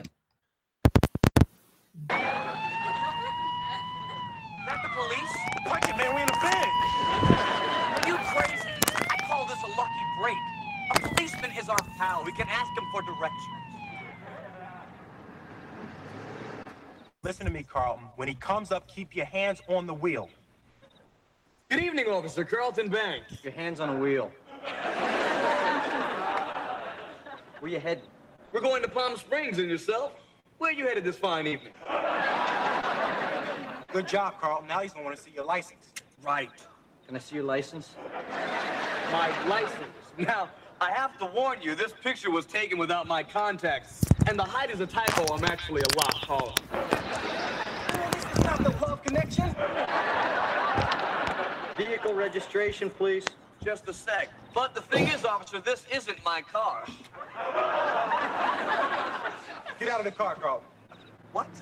He's going to tell us to get out of the car. You watch too much TV, Will. Get out of the car. Officer, honestly, I don't see the need to. Hey, get out of the car now.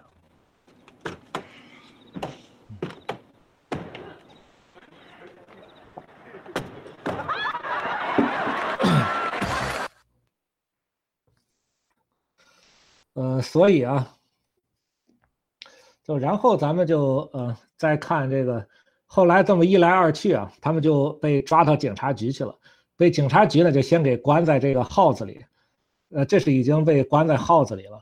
然后这个号子里呢，同一个号又关了一个白人，所以咱们再看看这个。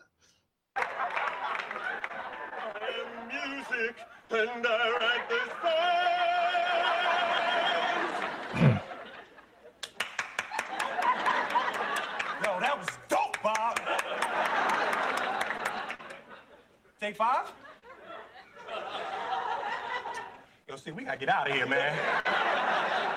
That big dude is making me nervous. Why? Anytime you see a white guy in jail, you know he did something bad.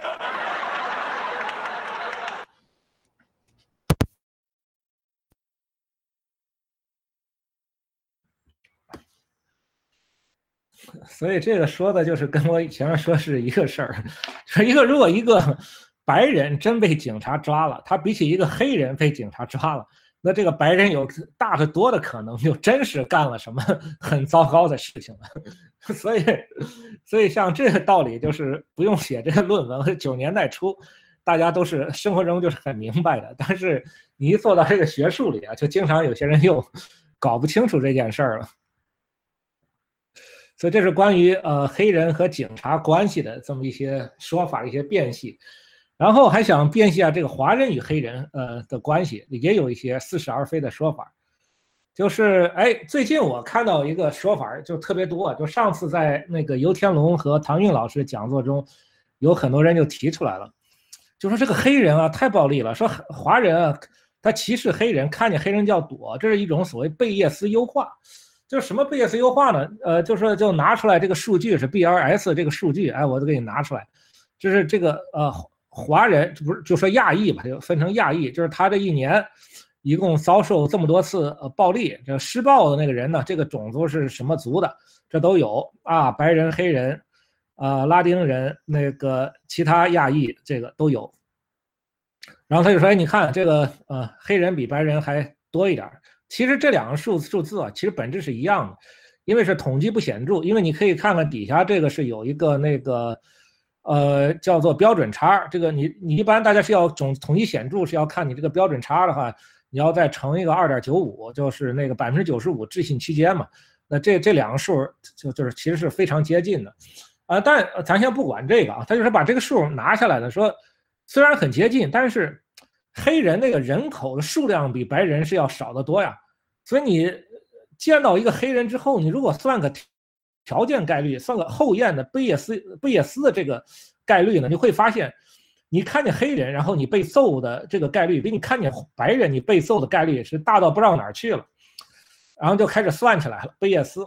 然后呢，呃，我我有天就是我写一个公众号啊，然后还有那个读者在里头留言，就在留言中就。就就当场就给我算起来了，就是这个数，那我就可以给他看这是怎么算，这俩数，一个 A 一是怎么，一个亚裔接触黑人，然后这个亚裔又挨了揍，在这个条件下发生这件事儿，说亚裔接触白人，然后亚裔挨了揍，这是两个概率 A 一 B 二 A 一 B 一，然后要算个 A 一和 B 一的比，那这个算法呢，就是哎套公式啊，就先是把这两个数比一比，然后还要乘以一个这个人口也拿出来了，这人口是同一张表里面前面。一个表，哎，这个人口你再比一比，这个数比这个等于五点九，其实保留两位有效数字五点九。结论是，黑人比起白人对亚裔的要暴力五点九倍。所以呢，我们这个亚裔啊，就看见黑人就要躲，这个是呃非常正常的，这个是很有道理的。而我说这个计算很好啊，但这计算这有什么问题啊？哎，那你能不能对于这个呃把亚裔接触亚裔这个用同样的办法也算一遍呢？对吧？哎，我算这个 A 二就是。如果我一个亚裔，我看着迎面走来另外一个亚裔，那我被他揍的这个概率是多少呢？叫做 A 二，然后这下面这个 B 二就前面那个 A 一，我这亚裔看见对面走来一个黑人，我被那个黑人揍的这个可能性是多少？用你同样的办法也算，就 A 二比上 B 二，所以这前面也这个东西一比，把那个数同样办法代入公式，然后再把这个人口也这么代入，哎，等于一点七，这个结果就说明啊。我们最应该害怕的还是亚裔。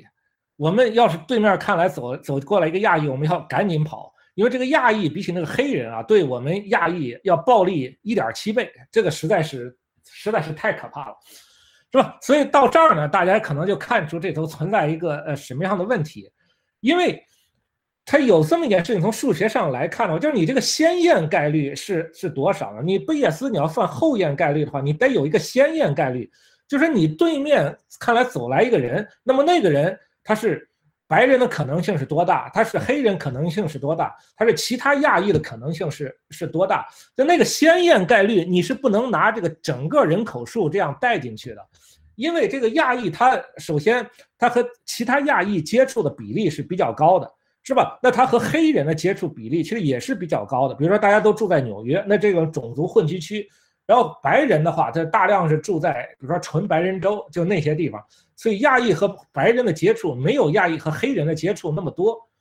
所以说，这很多人他说是，哎，好像自己数学很好，是啊，我们华人数学就是好，我们能够通过统计的办法来数学的办法，你看证明我们不是偏见。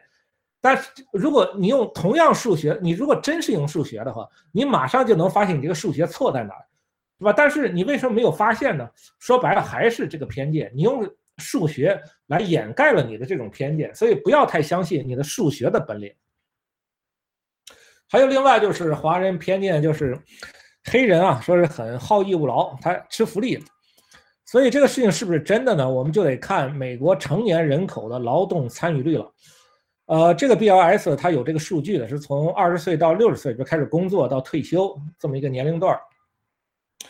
就是啊，这个数字啊，就是白人这方面数字，它是百分之六十。我就是说，我经常让大家看下面那数字之前，就是说，让大家先想想，你如果觉得黑人不如白人和亚裔那么勤劳的话，黑人真的很懒，他的劳动参与率是多少？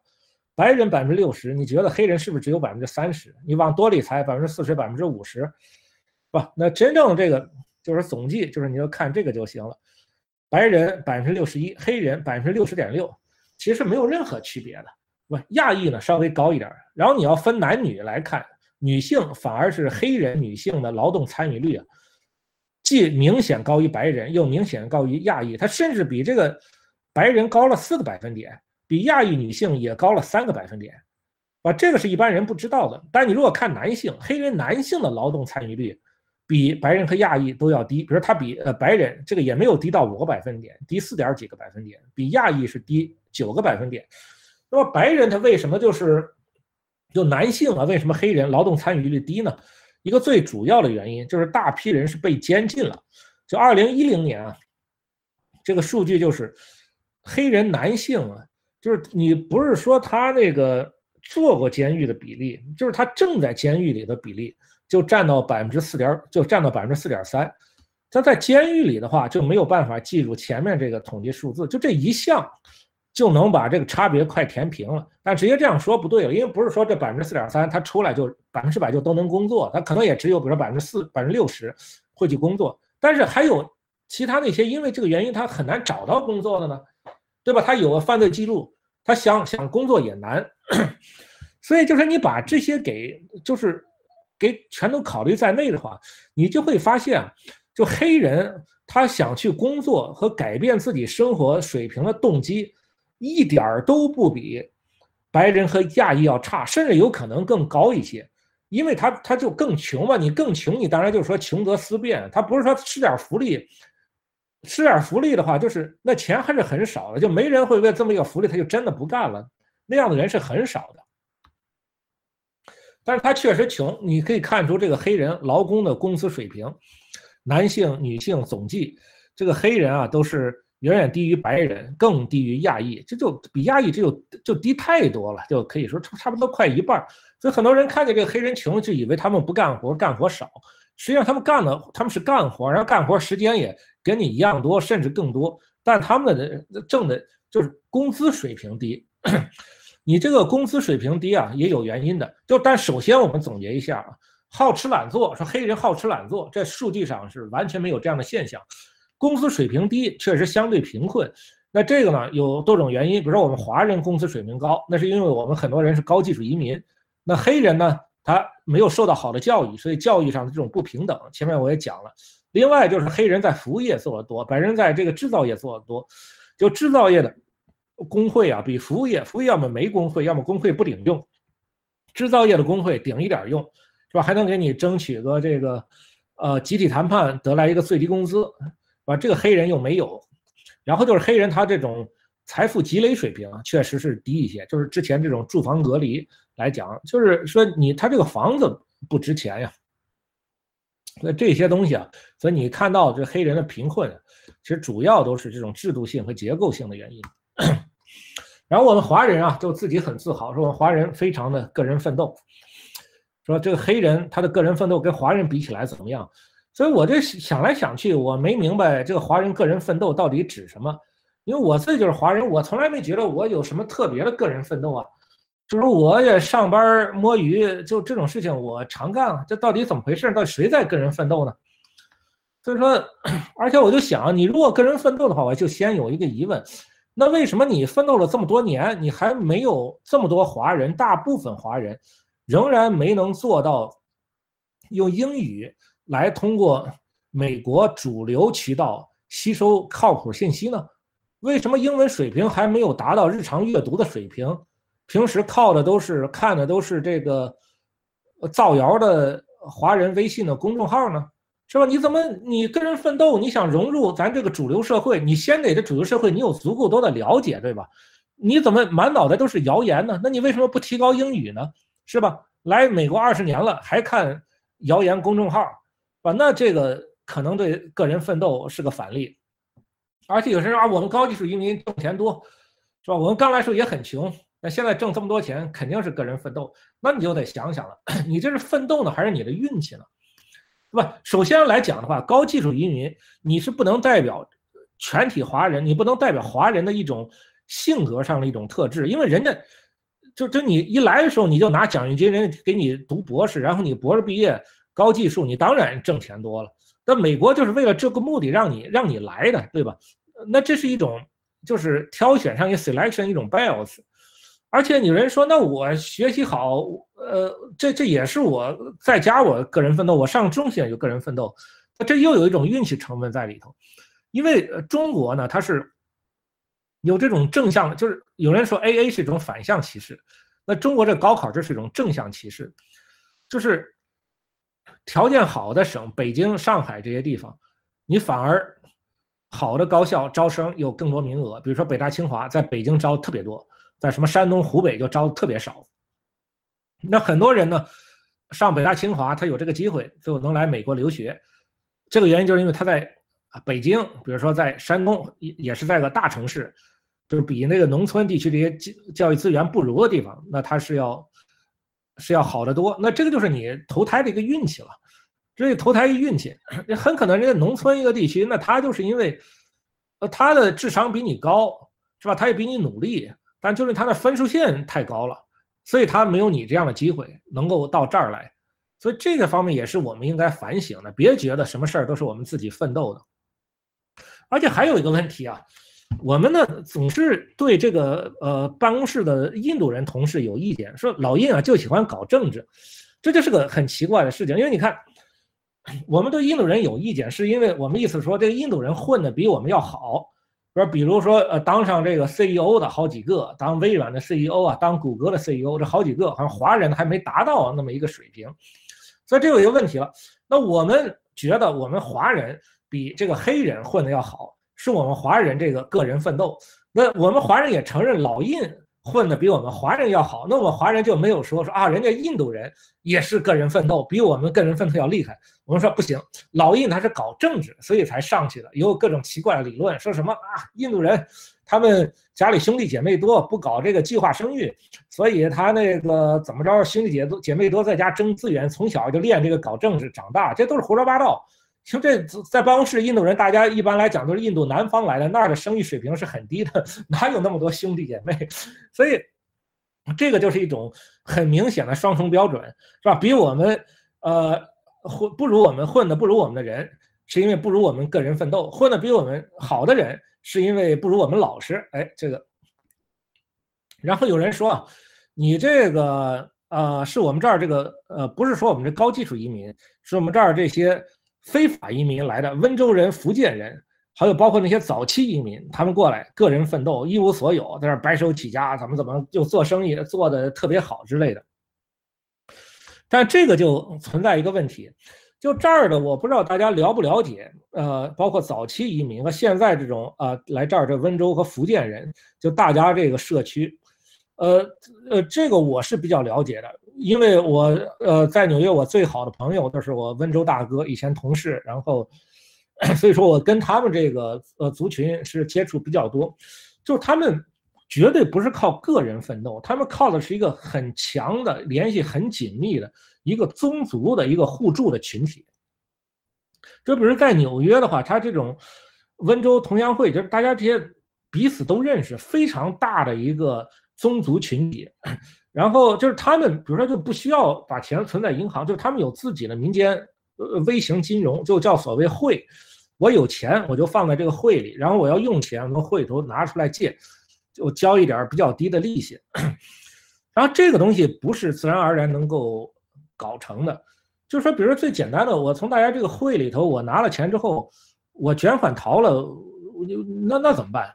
你得有什么特别的措施能够防止这一点？没有任何措施，就没有人做这种事情，因为大家都互相认识，互相认识就导致我如果这钱还不上，我也得尽一切力量还上。如果我真是把大家的钱给黑了之后，等于我就在这整个这个宗族的互助系统中，我就被排除出去了。到那个时候，我可能就真的得个人奋斗了。大家都知道，真的个人奋斗那个是不可能的，所以没人敢做这样的事情，所以就没人认为自己真能个人奋斗，所以大家才不敢背叛自己的宗族。早期移民，他们也是有这样的社会关系资本，但这样社会关系资本不是任何族群都能有的。温州人的这种东西，你怎么的能上溯到明朝了吧？呃，几百年前。然后你像在这儿有很多我们山东的移民在纽约。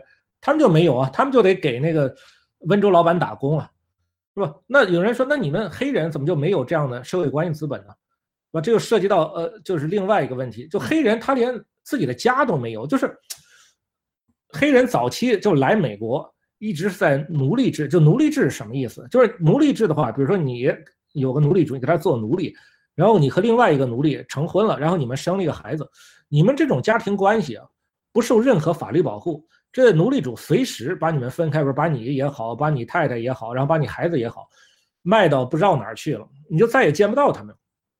所以你连自己家人都不在哪儿，在哪儿你都不知道，你你怎么能去搞一个这种宗族互助的？你有什么机会能够去这儿发展？而且呃，最近有有个挺好的例子，就大家可能也都看见，就是呃一个事情，就纽约市它那个中央公园就有个叫呃 Amy Cooper 的。一个白人女的金融界的高管，她违反规定呢，就在那个呃中央公园里头遛狗，她不牵着，就被另外一个黑人就提醒她要把那给牵上。那个黑人也是个精英，哈佛大学毕业的，叫 Chris Cooper。然后他说，然后这个呃白人高管女性啊，她就打电话报假警，就装作非常惊慌的一种语气，上气不接下气说啊有个啊非洲黑人呃非裔黑呃人要。要来追我了，我的生命受到他的威胁，你们快来啊！我快没命啊！救人呐！说了一通这个，后来就被录下了嘛，就放到网上，当然也后来也被解雇了，引起大家极大愤怒。但有个事情啊，很多人没注意到，或者说没有想明白，说这两个人都叫 Cooper，那有些人说这有什么奇怪的？这这个那个偶然巧合呗，我姓张你也姓张，说，但是一个黑人他怎么会姓 Cooper 呢？这 Cooper 是什么呢？是他祖先作为那个奴隶所属于的那个奴隶主的姓，就是黑人连自己的姓都失去了，他要跟自己奴隶主的姓，所以他姓了 Cooper。有可能把你卖给另外一家奴隶主的话，你就要把自己姓都换了。所以说这个黑人呢，他连自己的姓都没有，你谈何能形成什么宗族互助的这种？你一个宗族最最基本的，你这个宗族形成的基石的宪法就是你那个族谱，就是按照你那个姓来来传下来的。你这个都没有，所以这些东西就是你完全不了解这些历史啊。所以你不知道我们这个华人，这这这这这，包括温州人、福建人这些老乡，人家都在起跑线上都都都赢了几百年了。所以你拿出来跟现在这些黑人来比，这个是不公平的。还有一种说法说我们啊华人只奋斗不抗议，遇到不公我们就咬紧牙关去奋斗，然后做好自己，呃，最后就才取得今天的地位。我们不出去搞那些乱八糟的抗议，没事就上大街，没有。我们华人啊，非常愿意上大街，而且我们华人的抗议也非常的，可以说经常是轰轰烈烈、别具一格，非常的振奋人心的。比如说呢，咱们这个上次这种反港独和藏独这个抗议的这种场面啊，咱们可以大家就来，呃，看看这个当时这种激动人心的这样的视频。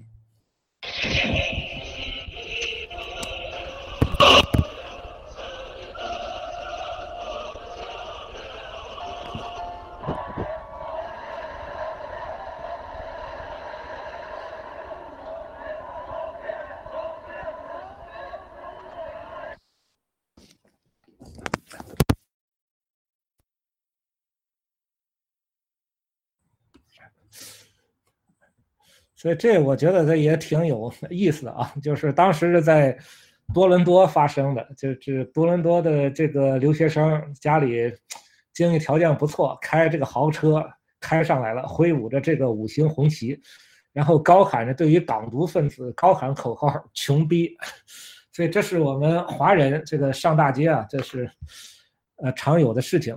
呃，然后就是几年前发生的这个梁警官这个事件。呃，这大家应该都还记得啊，全美华人就是上街抗议了，抗议这种不公。这是一个什么不公呢？咱可以和这黑人抗议比一比啊。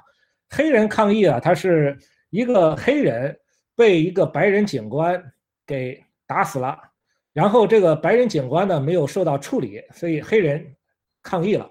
我们呢是我们一个华人警官梁警官失手打死了一个无辜的黑人青年。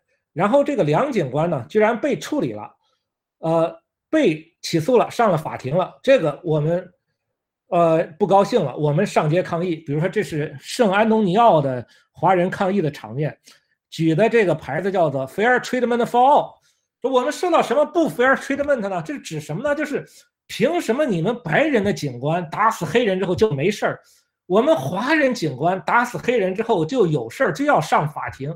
所以我们觉得非常的愤怒，我们要去抗议，然后抗议中也举出了这样的牌子，All lives matter。哎，所以大家，这是华人这个梁警官这个事情，嗯，AA 对这个 AA 呢，这个也正是现在也包括加州也正在有这种广泛的这样的呃抗议。对我对这个 AA 像这种事情，像哈佛大学他做那个，比如说限制就是中国。呃，华人学生进入啊，这个我是很不满意。我说哈佛大学你应该把那个 Lexi admission 给取消了，对白人的这种优待你应该取消，然后就把这个呃华人你成绩够的，你都该招就得招进去，是吧？但是呢，这个事情在于啊，就从我们很多就是大家指责黑人就是抗议太多，这这样逻辑来看，我们对于 AA 的这种抗议我们也有问题啊，因为我们经常说黑人说。你老说你是社会对你不公，是吧？你有什么样的条件不好，所以你才能够没有混出来。但怎么这个黑人中不是也有混出来的吗？像这个奥巴马，那不是说经常奥巴马不说，就是这什么托马斯索维尔，不是当上大学教授了吗？不是混得很有出息吗？是吧？那他能做到，怎么能克服困难？像这个卡尔森医生，现在就是呃，川普政府那个住房部长，说他怎么就能混出来？肯定还是你不努力。现在，因为我们有可以同样这样说。说你这样 A A 了，这个哈佛里面不还是有百分之二十多的孩子就是华人孩子吗？那同样是哈佛 A A，怎么有的华人孩子就还是能上哈佛呢？肯定是你的孩子还没有努力到。你为什么要出来抗议这个事情呢？你为什么让你的孩子再努力一点呢？再努力一点不就完了吗？是吧？你出来抗议什么？对吧？所以这个呢，就是一种双重标准。说这个呃阶级与种族的问题啊，我简单提一下就行了。因为有很多人说，哎呀，不是种族问题，也是个阶级问题。所以警察呢，他不是说欺负黑人，他只说欺负穷人，白人穷人也是受欺负。所以你不要老把这事儿给种族化了。实际上这个呃图就看出来，就是每百万人中啊被那个白人警察枪呃警察枪杀这种可能性。然后，呃，这这一块这几组是白人，这个是黑人，然后这个是那个，呃呃拉丁裔的，然后下面这个一二三四五就是说收入水平分了几个 bucket，从最穷到最富，你这个可以看出来，你确实说你收入水平越高的，它这个可能性越低，但是哪怕是控制了收入水平之后啊，你这个黑人还是比白人要高得多，甚至说黑人在最高这个收入水平档的。就他被呃枪杀这可能性和这个白人在最低这档收入水平的都差不多，所以就说不是说阶级问题啊能够掩盖的。而且我之前我写过一篇文章啊，我这个挺挺推荐大家去看看我这篇文章的，嗯，这篇文章叫做呃盗窃团伙与真心纳粹，呃实际上就是讲呃一个美国这个种族问题它一个历史的。就是我这文章说的是一个什么意思呢？就是右翼啊，他说这个阶级问题啊，它其实是一种话术，呃，就是说，当大家来关心阶级问题的时候，他就把种族给拿出来，制造种族仇恨，来减少对阶级问题的关心。当大家真正要提种族问题，他又把阶级话语拿出来，就说这不是种族问题，这是阶级问题。就像以前的话，那个最开始，呃，罗斯福新政的时候，呃。就是当时黑人是不被考虑的，好处也没有黑人的，就只有白人。那么这时候大家呃都很欢迎。那后来到六十年代民权呃运动之后啊，就是黑人也能拿到这样的好处了。这一下子他们就开始拿这个种族的口号，呃，就来干扰大家对阶级问题的解决了。就是说，哎呀，你呃就做一些广告，意思就是说啊，如果说我们再搞这种呃国家福利。就会有很多呃吃闲饭的，叫做 welfare queen，把这些钱拿去了，然后打一个广告，welfare queen 就是一个呃黑人女性，就很呃 stereotypical 的那种，所以大家一看就 get 到这个了，说宁愿我也不要这笔钱了，这样福利了，宁愿我也不过了，我也不能让这个黑人穷人过好，那他不就跟我平起平坐了吗？实在受不了，所以这一下呢，就像这个大公司啊，这些有钱人就乐的这样。所以他们又给共和党捐款，来继续搞这种狗哨，实际上就是拿种族仇恨啊来干扰这样的阶级问题。那现在像这个呃种族问题啊，像这个关于黑人被杀，呃这些事情呃曝光越来越多出来了。你包括这些人，包括 Fox 啊这样一些右派又说啊这是阶级问题，这不是种族问题，对吧？这就是一种话术。行，最后剩十分钟。讲讲我自己的呃个人经历，这个可以就是轻松一点。就是我写了篇文章，我前天写了篇文章，就是讲在这个呃意大利的这个事情，嗯，大家就可以来看 我在我在意大利的被凯伦的生活，呃，就意大利呢，它就美国它有种族问题，它还是有政治正确这样的概念，因为也是多种族混居的嘛，就是它。呃，但是在意大利呢，就他还没有这个，就是他这种是是非常直截了当、straightforward 的这种种族主义。所以说我在意大利，就是我呃生活三年，当时也是读博士，然后后来因为这些问题跑了，就是我要呃租房子，然后去拘留啊，跟官僚打交道，就是就时时刻刻就受到这些东西的影响。比如你租房子，当时也不是在网上，你得看那个学校里。租房那种小广告，大部分的小广告上第一话就写着就是外国人免谈，然后你看到一个没写的，你打电话过去，你说第一句话，人家听出你是外国人，然后直接就是外国人免谈，电话就给挂了。然后住进房子之后啊，就整天哎，当时就大家钱也少嘛，经常就是比如说和一个意大利的本科生两个人就分一个房间那样的，然后就整天就被他举报，就是，而且他经常是在他要，比如他要放假，比如有一个哥们儿家住在米兰那块儿，他经常呢，比如说呃有个长假什么的，他就回家了，回家之前先举报一把，然后等于他刚一走，房东来了，啊就说你怎么，然后我还没法跟那个室友进行对峙啊，就这种事情，哎，反正啊无。无非就是啊，我做饭的中国餐这个味道又不对了，就怎么这儿没放好，那儿没放好。其实我对这种呃食这种厨房的卫生啊，我比他注意的多得多。但总之就这些事情吧，就你就无时无刻你要跟很多官僚去打交道，人家跟你打交道根本就呃不叫你先生，就是意大利叫叫 signore，根本不叫你这个，就是他甚至也也不叫你姓名，就直接叫你 Chinese，就相当于 Chinaman 就这样的一个称呼。然后包括就是零六年，终于在意大利，就是从米兰开始，全国发生这种排华的这样的事件。作为一个中国人，你去坐个公共汽车，然后就看人意大利这个，呃，大哥大姐、叔叔阿姨就在那儿凑在一块儿，就在那窃窃私语说：“ 哎，看那有个中国人。”就这样的，就是在后来就确实实在受不了了，就这个也造成影响，就你最后你整天在琢磨，就在搞这些事儿啊。就很烦，你也没心思学习了。当然，我当时学的东西也比较难，后来就重新申请，就这样啊，才来到这个，才来到这个美国。但是呃，当时啊，我没有进行呃，就是有关的这种反思，就反而来讲，就说反思是很难的。呃，当时我呃怎么说呢？我当时来了美国之后，我我特别热爱美国，因为来美国之后觉得生活一下子好多了，是吧？但现在想想啊。就是，呃，我来美国是不是我一种个人奋斗呢？恐怕还不是。我来美国实际上是我找到一个捷径，就改变了我所处的这种环境和和结构，改变这些结构性因素。如果我真是不考虑结构性因素的话，我就该在意大利接着挺着去进行这种个人奋斗，对不对？其实我在意大利坚持了两年，坚持了三年，坚持这么长时间，就是因为我有这种想法。其实我如果聪明一点，我在那儿待了三个月，我就应该赶紧跑。说我该受的罪，在头三个月我都已经受过了。但是当时我就想，我要奋斗啊，我我要学意大利语，拿着本意大利语词典开始背，我看意大利报纸，怎么怎么着，看电视，啊，那还非常之难学。就是然后啊，又去了解意大利社会，哎，就说这些乱七八糟这些事情，一直就在那儿呃坚持。到后来才是坚持不下去了。就是我如果不是相信这所谓个人奋斗这套啊，呃，我早就走了，能能少受，能再少受两年的罪。但是我当时就没有想这个，而且这个种族主义啊，你在这个环境中，就我经受的这些，比起美国黑人他要经受的，还有什么警察那些，啊，那是就是轻太多了，不是一个数量级的，但仍然确实非常影响我的身心健康。就第一，你整天琢磨这些事儿，就是说这个房东是不是又来找茬了？我怎么能让他不把我给赶走？把我赶走了，我下一步该怎么干？你身心非常紧张啊，你影响工作，就你没有一个很好的情绪去那儿工作，而且这个东西啊，就是非常影响你的个人信心。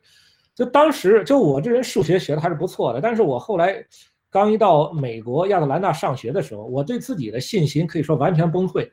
当时开始上一些课程，统计学课程，这对我太简单了。那那时候我就没有信心自己能去学好，还想去先去赶紧是不是先去上个本科生的一个统计课，怎么着？说我这些同学都是比我年轻个五六岁的，啊，因为我折腾了很多年嘛，他们本科一毕业就出来了，比我年轻五六岁，我脑子赶不上他们了。我当时真是这么想的。完后来的学这奥才发现，OK，哦，原来我数学在系里头算是很不错的。啊，对吧？哎，我才就是得意起来。哎呦，我真是个人奋斗啊！这美国这，当然反思就很难呀。反思就我就不能做到这种，呃，推己及人。当时我就觉得，这美国这么好，那凭什么我一来这儿我就能够混得不错？你们这些黑人在美国长大，你们怎么就不行呢？你们真是身在福中不知福。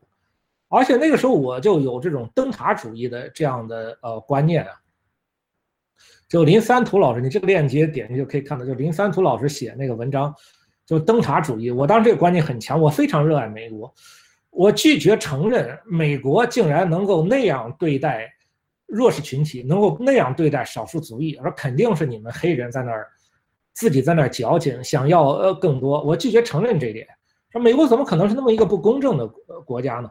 说一直到很晚，是吧？我才逐渐的，就是先明白了，哦，确实有这样的事情，然后才能想到反思自己之前那些经历，说哦，原来我也承受过一定程度上这种种族主义的影响，这种种族主义对我自己的身心健康也有极坏的影响，而且我也不是靠我的个人奋斗来改变这一点的。说我是要想办法走了捷径，能改变我所处的这种环境、这种结构性因素，我才能真正混出来，是吧？我才能够做到这样的一点。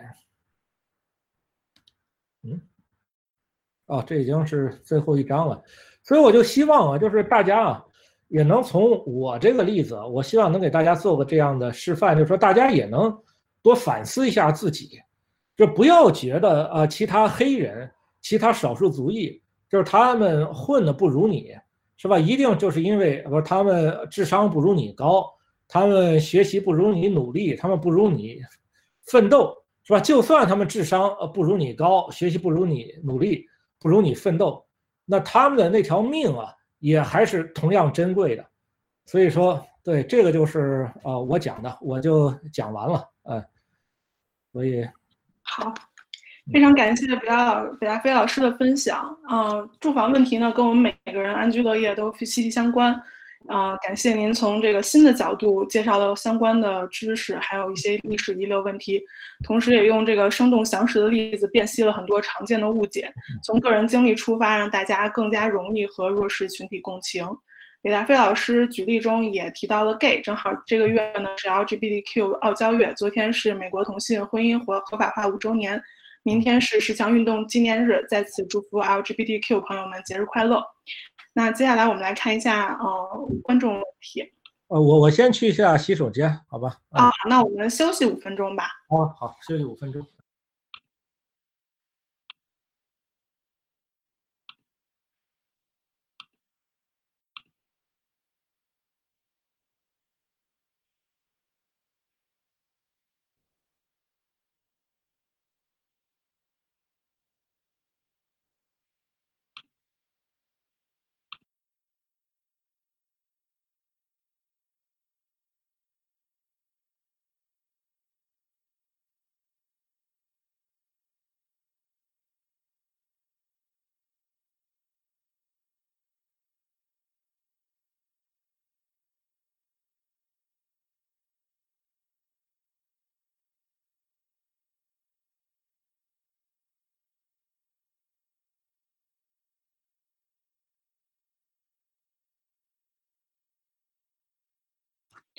然后，观众朋友们现在也可以去 Slido，然后继续提问。同时，你可以点一下去 Slido 的时候，先点点一下 Recent，可以看一下最近刚发的呃问题，给这些新发的问题一些关注。呃，如果你有类似的问题，就可以直接 Vote，这样更可能被回答到。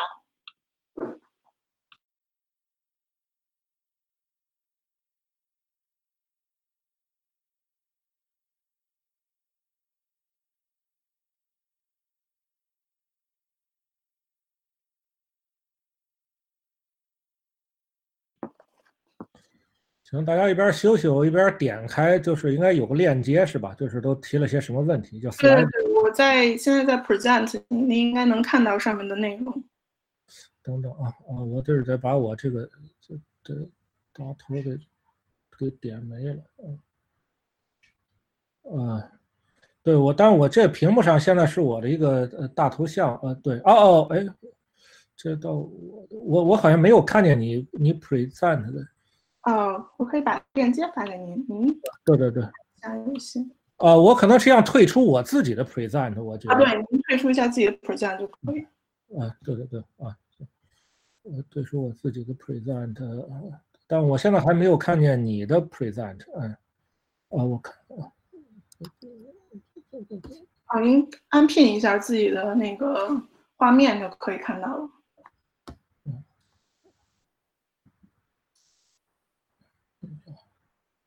哦哦哦，我我我看看，可以了吗？呃，对对对，太好了，我就先。你已经讲过了，就可以稍微说两句就可以。啊，那第一个问题是，呃，从已讲内容来看，大部分事实，呃，实际上支持的是系统性歧视穷人，呃，黑人上层反而更容易融融入白人，没有什么障碍。那 BLM 这种运动忽略了所有其他族裔的穷人，是不是避重就轻，会中最终会造成，呃，更受压迫的其他族裔的穷人？为什么讲 BLM 不讲 Poor Life Matters？所以我看到这样的问题，我都觉得比较无语。就是，呃，大家都都做过 GRE 逻辑题吧？就是说这个 Black Lives Matter，它的反面是什么？是不是其他 life 不 matter？呃，它指的就是说，BL Black Lives Matter，它的反面是指 Black Lives Not Matter，是吧？他不是说我讲 Black Lives Matter，其他所有 life 都都不 matter。然后他这里头。呃，讲的是一个阶级与阶级与种族的这样的呃一个关系问题。对于这个呢，我就说，大家还是去看呃我最后几个 slides 中我提到我的那篇文章，就是一一说起种族，你就把阶级拿出来，这就是一种话术，对吧？因为之前大家有阶级有这些福利的时候，是吧？你就是这些人把种族问题给给拿出来搞这些狗哨。说是，哎呀，如果一搞这些福利的话，那么这个呃黑人也就能拿到了。弄个这个里根时刻时期就开始弄个 welfare queen，就一个黑人大妈出来就那个样子做这样的广告，所以让这些白人就自动的自己福利都不要了。这个阶级问题就是这样出来的。所以我我说实话，我我看到这样的问题的话，我就觉得，我 我就觉得这不是一个诚心诚意的一种讨论。对吧？呃，咱但是你这不是一个诚心诚意的问题，但是我还是诚心诚意的给你回答，好吧？说呃，我看看在这大部分系统歧视，呃，系统歧视穷人、黑人上层阶级，但这个所以这儿就有有一个问题啊，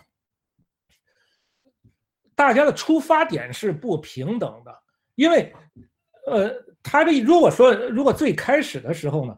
比如说黑人和白人，他的这个财产这这种分布都是差不多。比如说都是有百分之二十的最富的，百分之六十中产，这剩下百分之呃呃多少百分之多少百分之二十是穷的。那这个你你你你可以这样说，对吧？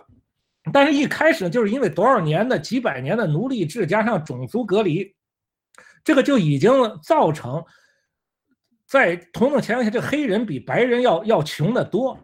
你知道，就是当时，比如说之前的话，呃，白人，呃，哪怕是他一个，呃，他一个下中产，只要你是白人，你就能够去参军，参军回来，你就能够拿这个 GIB 哦，你能拿就是零利率的这些贷款，等于你国家白送你房子，基本就就基本就相当于，而这些东西黑人都没有，这这些白人全都有，黑人都没有。那在在这个时候的话，你突然说，哎，我们是 color blind，，我们开始就穷，就就歧视那个黑人。我正好把这个线就画在，哎，正好底下基本就全是黑人，然后就就上来那几个呢，然后有黑人有几个上来能进我们小区，就说，哎，这个你看我们小区不歧视黑人，对吧？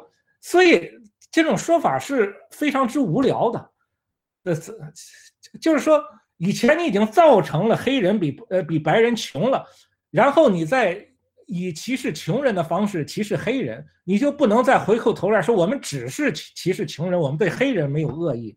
黑人比其他种族人确实是要穷得多的，是由于这历史原因造成的。就是我开始讲的这些，所以我就先这么回答吧。嗯，好的，谢谢。呃，第二个问题是，请问华人在美国的地位与权益比黑人好很多吗？除了与警察的关系之外？体现在哪些方面？感觉亚裔在美国是 invisible 的群体啊，例如因新冠受歧视、受打压，而且安朱样非但没有谴责施暴者，反而说亚裔应该做得更好。我们有没有亚裔领袖像黑人领袖一样为自己的族裔争取权益？我们应该怎么做呢？我们应该做的首先就是，呃，不要被卖了帮着数钱，主动和压迫者站在一起。我们应该呃。如果我们觉得我们应该争取自己的权益的话，我们应该作为一个少数族裔，去和其他被压迫的种族站在一起，通过帮助他们争取权益，来争取我们自己的权益。这两个是不矛盾的。呃，华人在美国地位和权益比黑人确实是要好很多。呃，我自己前面我的一些分享我已经说得很清楚了。呃，这是我自己的经历，黑人经历了什么，我们甚至都不知道。比如说我们不用怕警察呀，比如说我们是住在呃，比如说我虽然在康州住的，或者我在长岛都住过。我在长岛小区住的时候，我一共就见过一次警察，还是警察很有礼貌的上门敲门说前几天我一家邻居发现了一种什么可疑的情况，问我有没有看见同样的情况，就这一个。后来我在那个康州工作的时候，我在 Stanford 黑人区住过一段时间，那在里面就看见就警察他 p u l 那些少数族裔，主要是黑人了那些车，他从来没有管过我。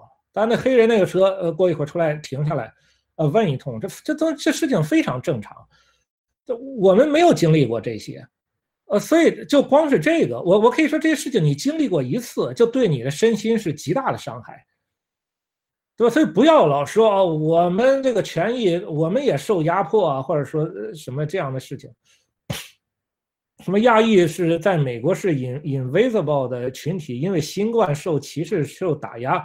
受谁的歧视，受谁的打压，首先应该搞清楚，对吧？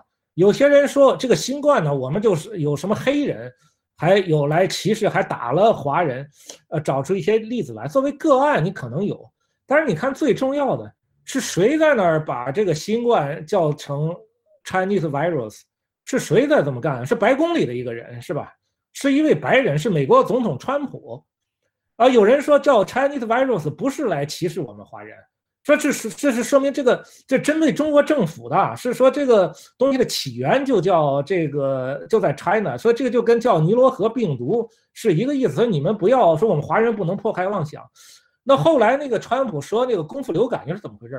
什么空 flu，这又是什么意思？对吧？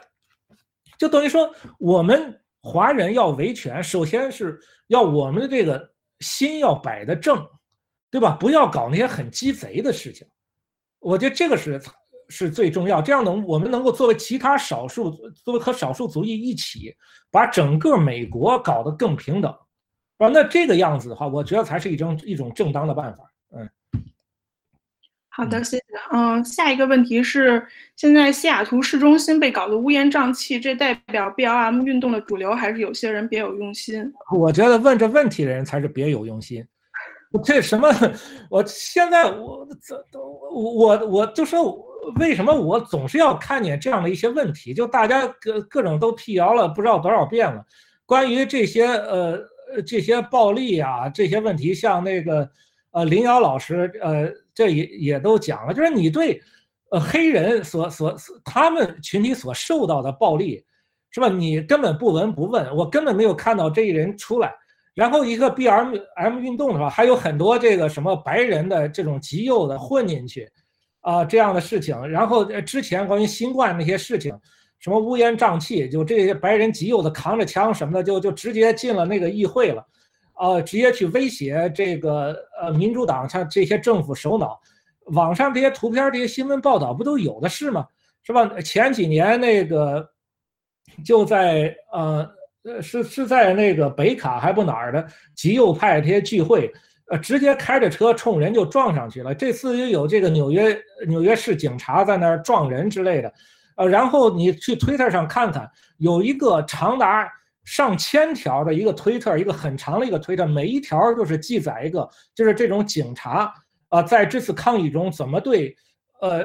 示威游行这示威游行这些人施暴都是很详细的这种，比如说把一个记者无辜的记者一只眼睛给打瞎了，比如说看和平的这个市民，呃，直接把他们赶到一个地方就往里扔催泪弹，然后然后就有这个车就冲着这个老百姓就就这样撞过去，我就想问你来给我回答吧，这是代表警察的主流还是有些人别有用心，对吧？我就告诉你，这不代表 B L M 的主流。这是有些人别有用心，是吧？满意了吧？我这个回答完了，嗯。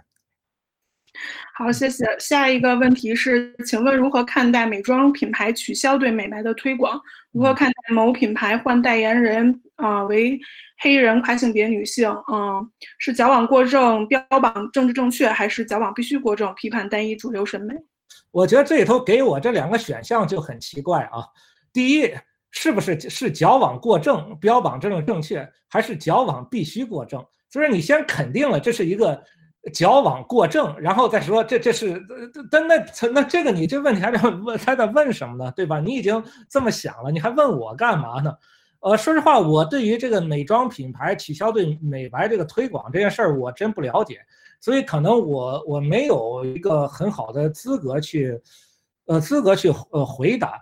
呃，但是呃，但后面那个我可以说一说，就说如何看待呃某品品牌换代言人为黑人变性女性。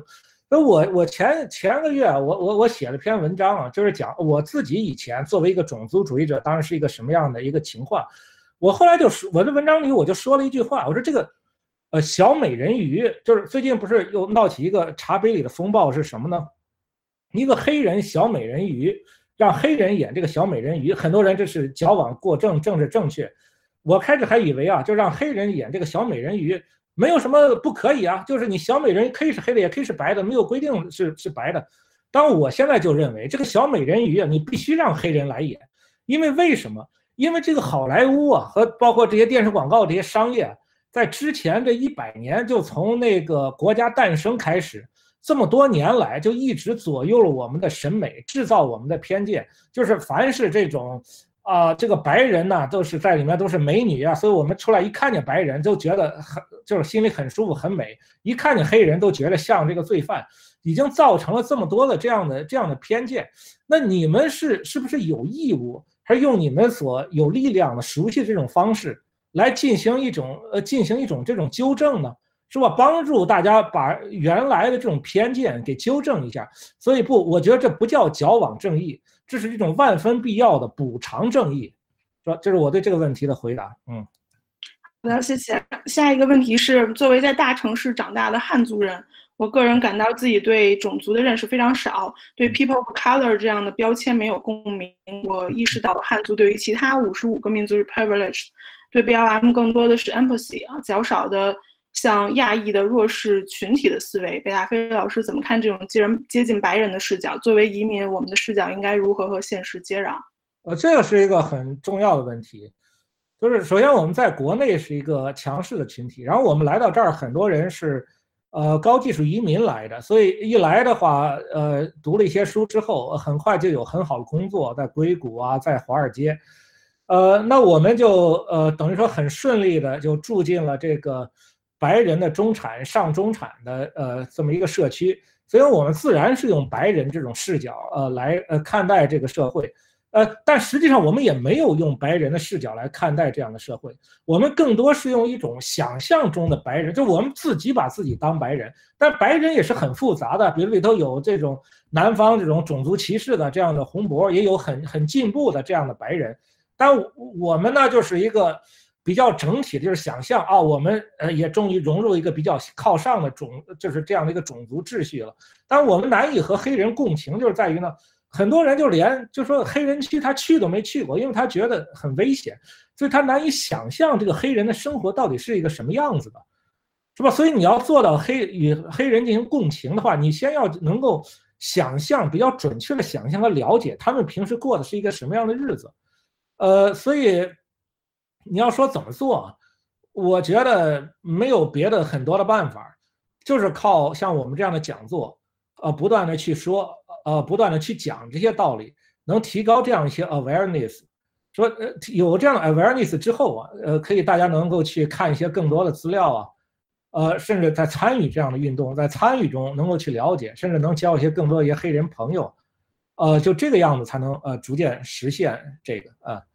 这是我对这个问题的回答。嗯，好的，下一个问题是，呃，谢谢北大飞老师对于住房和社区规划方面系统性歧视的介绍。我想了解，在当下改变这种不合理的社区规划的阻力主要来源于哪些制度和或者社会群体？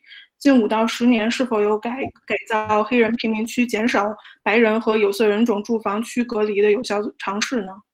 呃，这个问题提的真是太好了，正好我就把我还没有讲那一段，正好能在这儿 再讲讲了。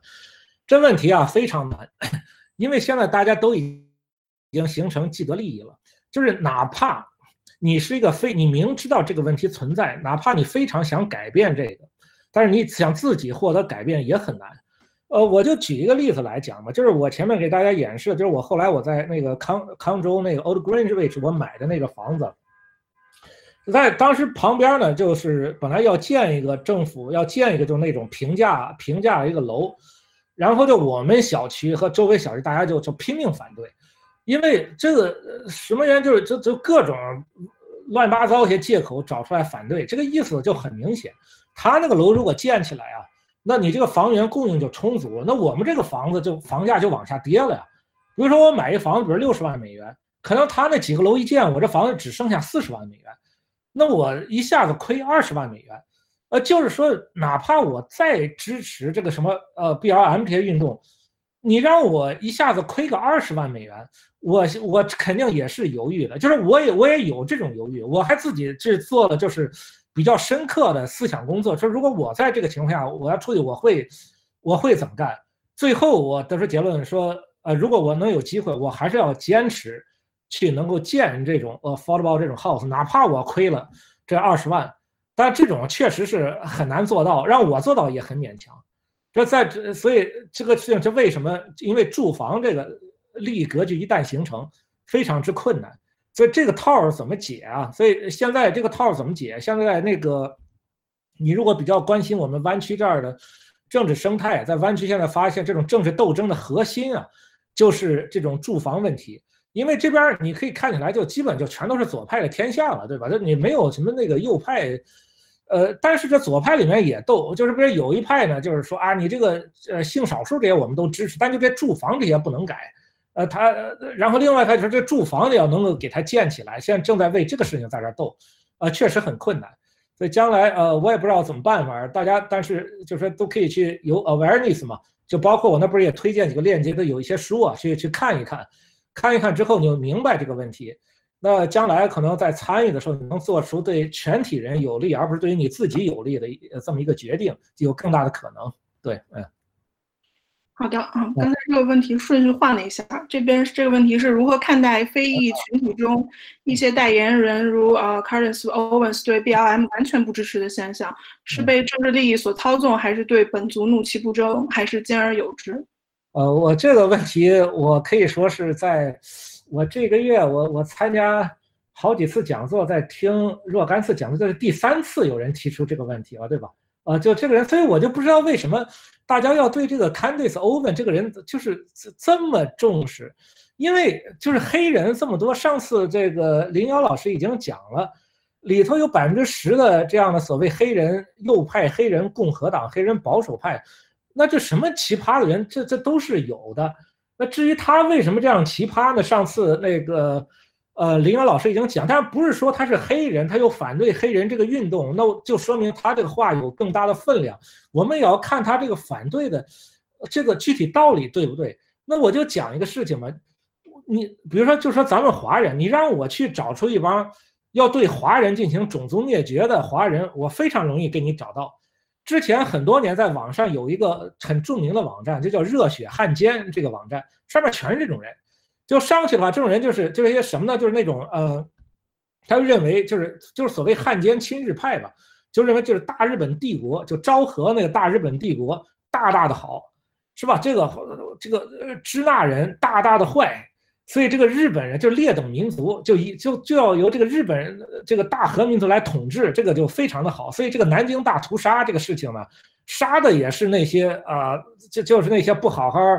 呃，不好好投降、乱说乱弄的那些人，然后在那些网站上就就全都是，全都是这类东西，呃，然后就那网站就是还是比较著名的，就当时那个呃网站这个呃网主，现在就你去，呃，就是网上搜，就是他他叫吴三桂，他这个名字就叫吴三桂，搜吴三桂加热血汉奸，他的文集，你现在在博讯上就能搜到，他推特上还就有这个人，现在还在呢。当然后来他这个网站被很多爱国的黑客都给他黑了，现在是上不去了。当然这网站上一个主要大家讨论板块，就叫汉奸沙龙。这沙龙不是，当然一方面是我们这个沙龙啊，他那个字儿写着把一条龙给杀死，那个汉奸沙龙。他还有个资料板块，意思就是说那个新纳粹那些资料，就就日本大日本帝国怎么怎么好之类的，支那人多么多么贱，啊，就就类似这样的东西。那个板块就叫文部省啊，就这，所以这，所以我就说，如果有一个白人他过来说。就该把华人给种族灭绝了，然后就找了几个这种热血汉奸，把他们理论拿出来说，哎，你看是吧？就有这个华人也这么说，所以那那这种情况下，你说我我们有必要去讨论说，啊，为什么有几个华人这么说？说他是对其他人是怎么恨铁不成钢啊，还是怎么回事？我们是可以进行这样的讨论，但我这种讨论是非常之无聊的，对吧？呃，这也是很没有意义的。所以我们只会说啊，是有这样的华人，什么样奇葩的华人都有，但他绝对不代表一般华人的思想。那你要说拿华人意见来出来，你不拿主流华人意见，你拿一个这样华人意见，这不说明我们华人想把自己给种族灭绝，就说明你是一个 racist，对吧？这是我对这个问题的一个回答。嗯。好，那下一个问题是，当下美国法律系统是否还是在种族歧视条款的影响下运作？有哪些间接歧视的隐藏压迫？隐藏压迫，呃，就是，呃，这个我觉得大家可以去听那个呃第一期呃呃三图老师讲的那个，这就是什么那个 qualified immunity 啊，就这些都都很多，就三图老师讲的特别详细，所以我就不再专门回答了。就大家一起听他那个，就他全讲了。我所知道都是他他讲的。嗯，好啊，这边刚才还有一个，就，这边这个问题，很多著名的中国知识分子都有种族主义倾向，有哪些原因呢？举了很多人的例子，包括基督教知识分子和人权律师。我先提一句，可以去参考林三图老师的那那一篇著名的论文，呃，灯塔主义和中国知识分子的川粉化。然后我觉得，呃，对对对，首先一句话，主要咱就去看那个三图老师那个论文就行了。我觉得，就是他那个论文一写出来，这个事情基本就被呃说的非常清楚。呃，当然我也可以再做一点儿补充的，就除了就是说，呃，我们在中国的话，首先我们呃没有这种 awareness，呃，所以不光是论文啊，就最近那个，呃，叫什么？呃，有个呃博客，就林林瑶老师跟那个张晨晨几位老师一块儿弄的，就叫叫时差。你去查那个博客，他们的第一期他们就讲这个事情了，就是我们呃中国人那种种族观，就怎么从康有为那时候就开始怎么怎么形成，又是怎么怎么回事儿，呃，有这种种族歧视，就就这样子。呃，大家去听一下那个。然后我自己啊，就是因为我对例子提到的这些人啊，我有些我有些那个。个人的一些了解，所以我呃，我有些可以讲一讲，就也有些具体的事情，就比如说在那个八十年代的时候，就当时，呃，在这纽约的这个呃，就是中国这个学生学者，这还比较少。当时就北京人在纽约，这个片子拍的就是那个时候一些情况，就那儿像什么艾薇薇啊，当时就就在这儿，呃，所以那是一个很小的圈子，就大家都认识嘛。呃，当时就发生一个悲剧，就是有一个呃，有一个画家叫林林的，可能原来是呃中央美院不哪儿出来的，他在这儿也比较穷困，就住在哈雷姆，然后就以在那个时代广场上摆摊儿，就给人画那种画儿为生，就像你在纽约能看见。那他就跟一个黑人冲突，呃，就黑人流氓冲突，就被那个黑人流氓有枪，一枪把他给打死了。就这个事情，就对那一代人就造成就一个非常大的这种呃精神刺激和和伤害，就他们就再也没有办法就摆脱这种，呃一个黑人就很暴力的就就是这样的一种一种念头，因为确实是自己这个很密的小圈子里发生了这么一件事情嘛，就大大加强了以前他们已有的这样的观念。就我曾经试图跟他们其中一些人谈过，试图就是打消他们这样的观念。比如说，我就提出来说，首先那个黑人呢，他呃打死人，这是他是犯罪，但是你也应该想到，他为什么手里会有一把枪，对吧？这就跟美国这种枪支问题有关，这是美国制度的问题。如果他手里没有那把枪，可能就是些肢肢体冲突，就可能打伤人，当然命是不会丢的。那所以你要从这个考虑去角，这个这个角度去考虑。然后我说，那他这个打死人，你不能放到其他黑人身上，就是你其他黑人，比如说这个人呢，他被他打死人之后，他也被抓起来终身监禁了。那其他一个黑人呢，那他没有打死，那他的命还是一条命。我讲了很多这些道理，但确实是比较比较困难。这个对，所以这是我的一点了解。嗯，好，呃，下一个问题是。最近很多微信文章谈到 BLM 事件，业界的过激反应质疑是否是过度的政治正确。例子包括这个《乱世佳人》下架，呃，有记因无黑人主演道歉，强生停售美白产品，谷歌在产品开发中停用一些呃术语，然后呃微软公司强调把黑人雇员上调到两倍以上等等。就首先这个就跟前面有个问题有点类似，但是我可以再，我就我可以再说一说。可能其实我再过一个礼拜的话，我要参加另外一个博客的呃录制一个节目，就是讲这《乱世佳人》这事情的。因为我对《乱世佳人》是读的是比较熟的，呃，是就首先《乱世佳人》没有下架，所以这个事情我要，这只是说呢，暂时的下架，加了一些历史，就加加了一些历史的一些注释。然后就是有一个黑人历史学家在里头又讲了一段，放了一个单独的视频放在一块儿，现在又重新放回去了。所以老说这个下降，我就觉得要问这个问题，可以，但你的描述一定要准确，不要在提问的同时去，呃，去扩散了一些不对的信息。老友记因无黑人主演道歉，这个我觉得跟我前面讲的那个小美人鱼那个道理是一样的。美白这个我也讲了。像像这种那个什么 master slave 这个早就该改了，我我就觉得这不是，这不是很显然的吗？你像现在这个 Spark 里面，我们比如说用这个大数据计算，这 Spark 它就叫那个最早叫 master slave，就是讲你这 executor 有的是管理的，有的是那个底下在那儿呃在那儿算的，开始叫 master slave，后来就就叫做这个什么 executor 和 worker，呃现在。后来，然后很早就改成叫做这什么叫这个 driver 和那个 driver 和 executor，因为这个你确实要很注意啊，因为你可能对别人构成这伤害。我们国内人不太注意这个，呃，比如说你以前我们国内就有种有些食品叫什么黑五类食品，这个他就不太注意。如果有个人他他就以前就是黑五类，被这个呃文革上被迫害了一辈子，甚至家破人亡，他整天在网就在电视上看这什么黑五类食品。他心里也是很难受的，对吧？那所以说我我觉得这个这个是对的，就表明我们大家，你要你要在乎别人的这样的感情，这这有什么不对呢？不，那那对这个是对我的一个呃看法。我补充一下，刚才那个您提到那个呃播客是叫《时差 in betweenness》，中国语境下的种族话语与种族主义，大家感兴趣的可以搜一下。啊，然后时间关系，咱们问最后一个问题吧。呃，我同意压迫和不平等是针对呃种族而不是阶级，但是促进种族同平等的政策是不是不依照种族还而改依照阶级比较好？比如照顾穷人社区而不是照顾黑人社区，照顾穷人而非黑人是不是更不容易引发其他种族的不满？不会强化黑人能力不行的偏见，也不会让人看低自己的努力的成就得到成就的黑人。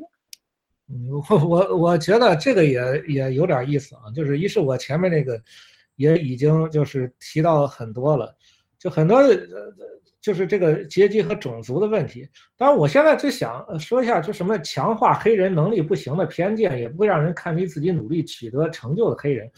很多人老是提这种担心，就是说你搞这个 AA 呀，呃，你让这个黑人呃进了呃进了这个呃学校了。或者说你在呃工作单位里让这黑人进来了，呃，最后呃反而大家就会说啊，只要有个黑人呃进来，那你这个黑人肯定是因为你怎么样怎么样被照顾进来的，呃，是吧？就就肯这最后反而一来二去说，最后能算出来对黑人对黑人更不好。我觉得这种影响是很小的，因为我在这个软件公司也呃工作。这么长时间，我们没有对于黑人就这方面的这方面的意见。对黑人总的来说是肯定是，肯定是更有好处的。而且这能做到一个什么？就是你这个黑人更多能接接触进来，包括你在学校，就像哈佛大学这么一个学校的话，你你能让更多的这黑人孩子呃进来的话，呃就就会有一个什么呃优点呢？就是说你让这个白人啊和这些黑人，因为大家出去之后啊。呃，都是要将来当一个政客啊，当总统啊，要要决定国家政策。你能跟黑人有些接触，大家能交个朋友，互相了解，你能有一些这种基本的共情。所以呢，就将来你真正执行政策的时候呢，你大脑中还能有一些正确的，就是对于其他弱势群体的理解，就导致于你做的事儿啊，不不至于那么灭绝人性。而且我就很觉就是不要强化黑人能力不行的偏见，就为什么会强化这种偏见，我就不了解了。呃，你比如说你去这个哈佛的话，呃，你比如说你从哈佛来看呢，他他招收了呃大量这种这种 Lexi admission。这个 Lexi admission 的话，就是你如果你爸是哈佛，你就特别容易进去。而甚至最令骇人听闻的一点啊，就你在哈佛，你如果申请哈佛一博士，你这申请表上甚至都要填说你是不是姓这几个姓，就是有几个专门的姓列出来，你是不是姓这几个姓？说你是不是这几个人的呃后代？你知道吗？还专门就说后来当时在 Twitter 上就有人就说。呃，其实你把这个这一条，你上面写上一个，就是呃有色人种，请忽略就完了，这样更方便。说，但我们从来没有想过说，哎呀，会不会就是让大家看不起这些哈佛校友啊？是会不会这样对哈佛校友不好啊？我们从来没有这些担心，所以说我就说大家就啊啊甭担心呃这些了。而且对于黑人社区啊，我前面已经讲了，就黑就说，我一直到现在。我们仍然是有很多针对黑黑人社区的这种不平等这种事情存在，是超越了这样的阶级的。就是你把呃财富呃进行变量进行控制之后，仍然有大量的专门针对黑人的这样的不平等。就像前面说了嘛，你哪怕是一个黑人最有钱的一个人，他被警察射杀的概率和最穷的一个白人差不多，这样的问题怎么解决？是吧？这才是不是一个阶级的问题？你一个黑人的一个上中产，你一个叫黑人女教授，在达拉斯还不哪儿的那个休斯顿郊区很好的社区，在那儿跑步，随时被拦下来。那你这样的问题又是怎么解决？怎么通过这个阶级？怎么通过这种阶级这样事情解决？因为人们不是 color blind，就是现在大家并没有搞这样的。并没有远远没有做到 color blind，你反而让大家去行政去解决社会问题的时候，一定要做到 color blind。我觉得这是不现实的，就相当于是要被欺欺压的弱势群体一方主动的放下武装，单方面的解除自己的武装。我觉得这是不行的。就好像说，哎，我们比如说美国原来反法西斯跟那个纳粹什么打仗，如果说在打的时候，那对方有人说说你们美国不是要。和平吗？你怎么跑到诺曼底登陆，我们给打过来了？大大家不能单方面的解除武装啊，是吧？后以后呢，可能说这些种族专门针对黑人的这些问题，黑人受压迫最重的，专门针对黑人这些问题，如果都能解决了，而且他解决的问题不影响你现在搞这个阶级的这样的问题啊，两个可以齐头并进，不是什么最低工资这样的事情可以一块搞啊，所以我觉得这根本就不是个问题。对，那行，那我就就这么多啊。好，非常感谢呃北大飞老师分享，真的是感谢您百忙之中讲了这么多。那接下来我们先预告一下，呃，我们这个系列还有三期活动啊，都是在接下来的三个周末，每个呃都周是周六的同一时间，我们将分别从社会运动、法律和统计的角度。来阐述啊种族问题，欢迎大家持续关注这三期讲座，分别是西岸主西岸老师主讲的种族与啊美国的社会运动版图，啊王一凡主讲的这个不完美的正义法律系统里的种族滤镜，还有钱玉杰主讲的呃统计性歧视和色盲的科学研究，刚才葛大飞老师给大家讲了一些统计学的入门知识，然后也非常期待这样的讲座。呃，同时按照惯例，我们也给 Matters 我们的合作平台 Matters 啊，呃，预告一下他们的讲座。他们这周在这周日，呃，东八区的晚上七点，应该是咱们的呃美东时间早七点，明天早上七点有一期讲座是。第三，他们第三期讲座，呃，战争想象、国家队与公民社会、新冷战前线的台湾，呃，主讲人是何新杰，是专呃是端传媒的台湾组主编。好，那最后也恳请大家帮忙填写问卷，给我们的活动提供反馈。感谢大家观看，今天的沙龙就到此结束了。